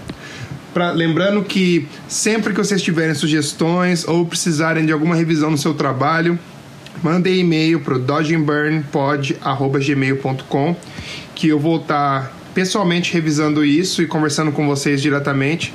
Às vezes demora um pouquinho porque às vezes tem muito e-mail e também eu estou ocupado aqui fazendo um milhão de coisas, mas eu sempre volto e sempre respondo para vocês, eu prometo. E para quem eu não responder, pode voltar e me xingar que não tem problema. Bom, a partir dessa semana eu vou pedir para vocês para mandarem o convite para a gente para entrar no nosso grupo do Facebook, porque eu vou começar a soltar um conteúdo exclusivo lá para vocês e eu gostaria da participação de vocês. E mais uma coisa, eu queria agradecer a todo mundo que vem suportando o nosso podcast, todo mundo que dá share, todo mundo que compartilha, todo mundo que ajuda a gente de alguma forma, dando feedback diretamente para mim, ou dando feedback para o Moisés. Isso é muito importante para a gente. A gente precisa do feedback de vocês para que a gente possa estar sempre evoluindo, sempre trazendo um conteúdo legal, atual e inovador, porque essa é a minha proposta desde o começo. Eu quero que vocês cada vez tenham mais acesso a essas pessoas e acesso e ver que tudo é possível, que todo mundo é igual. Lógico que vem todo você pode vir de, de áreas diferentes da vida, mas cara, com trabalho duro e dedicação, você vai chegar em qualquer lugar, meu amigo, isso eu te prometo. E eu queria agradecer a todo mundo que mandou e-mail para mentoria que eu vou dar. Vou escolher duas pessoas e vou fazer essa mentoria de graça para provar um método que eu estou desenvolvendo, que eu quero depois começar a produzir um curso online, mas isso vai ser um pouco mais para frente, eu não vou falar nada antes de antes que esteja pronto. E é isso, galera. Mais uma semana começando. Eu quero que vocês se mantenham motivados, mesmo se tiver um dia ruim, lembre que você sempre pode dar a volta por cima no outro dia. Beleza? Então vou ficando por aqui. E um abraço para vocês, boa semana aí e não desista, não desista, não desista, foque no seu objetivo e manda, manda brasa, beleza? Hugão, Hugo Seneviva, signing out. A gente se vê na semana que vem. Um abraço.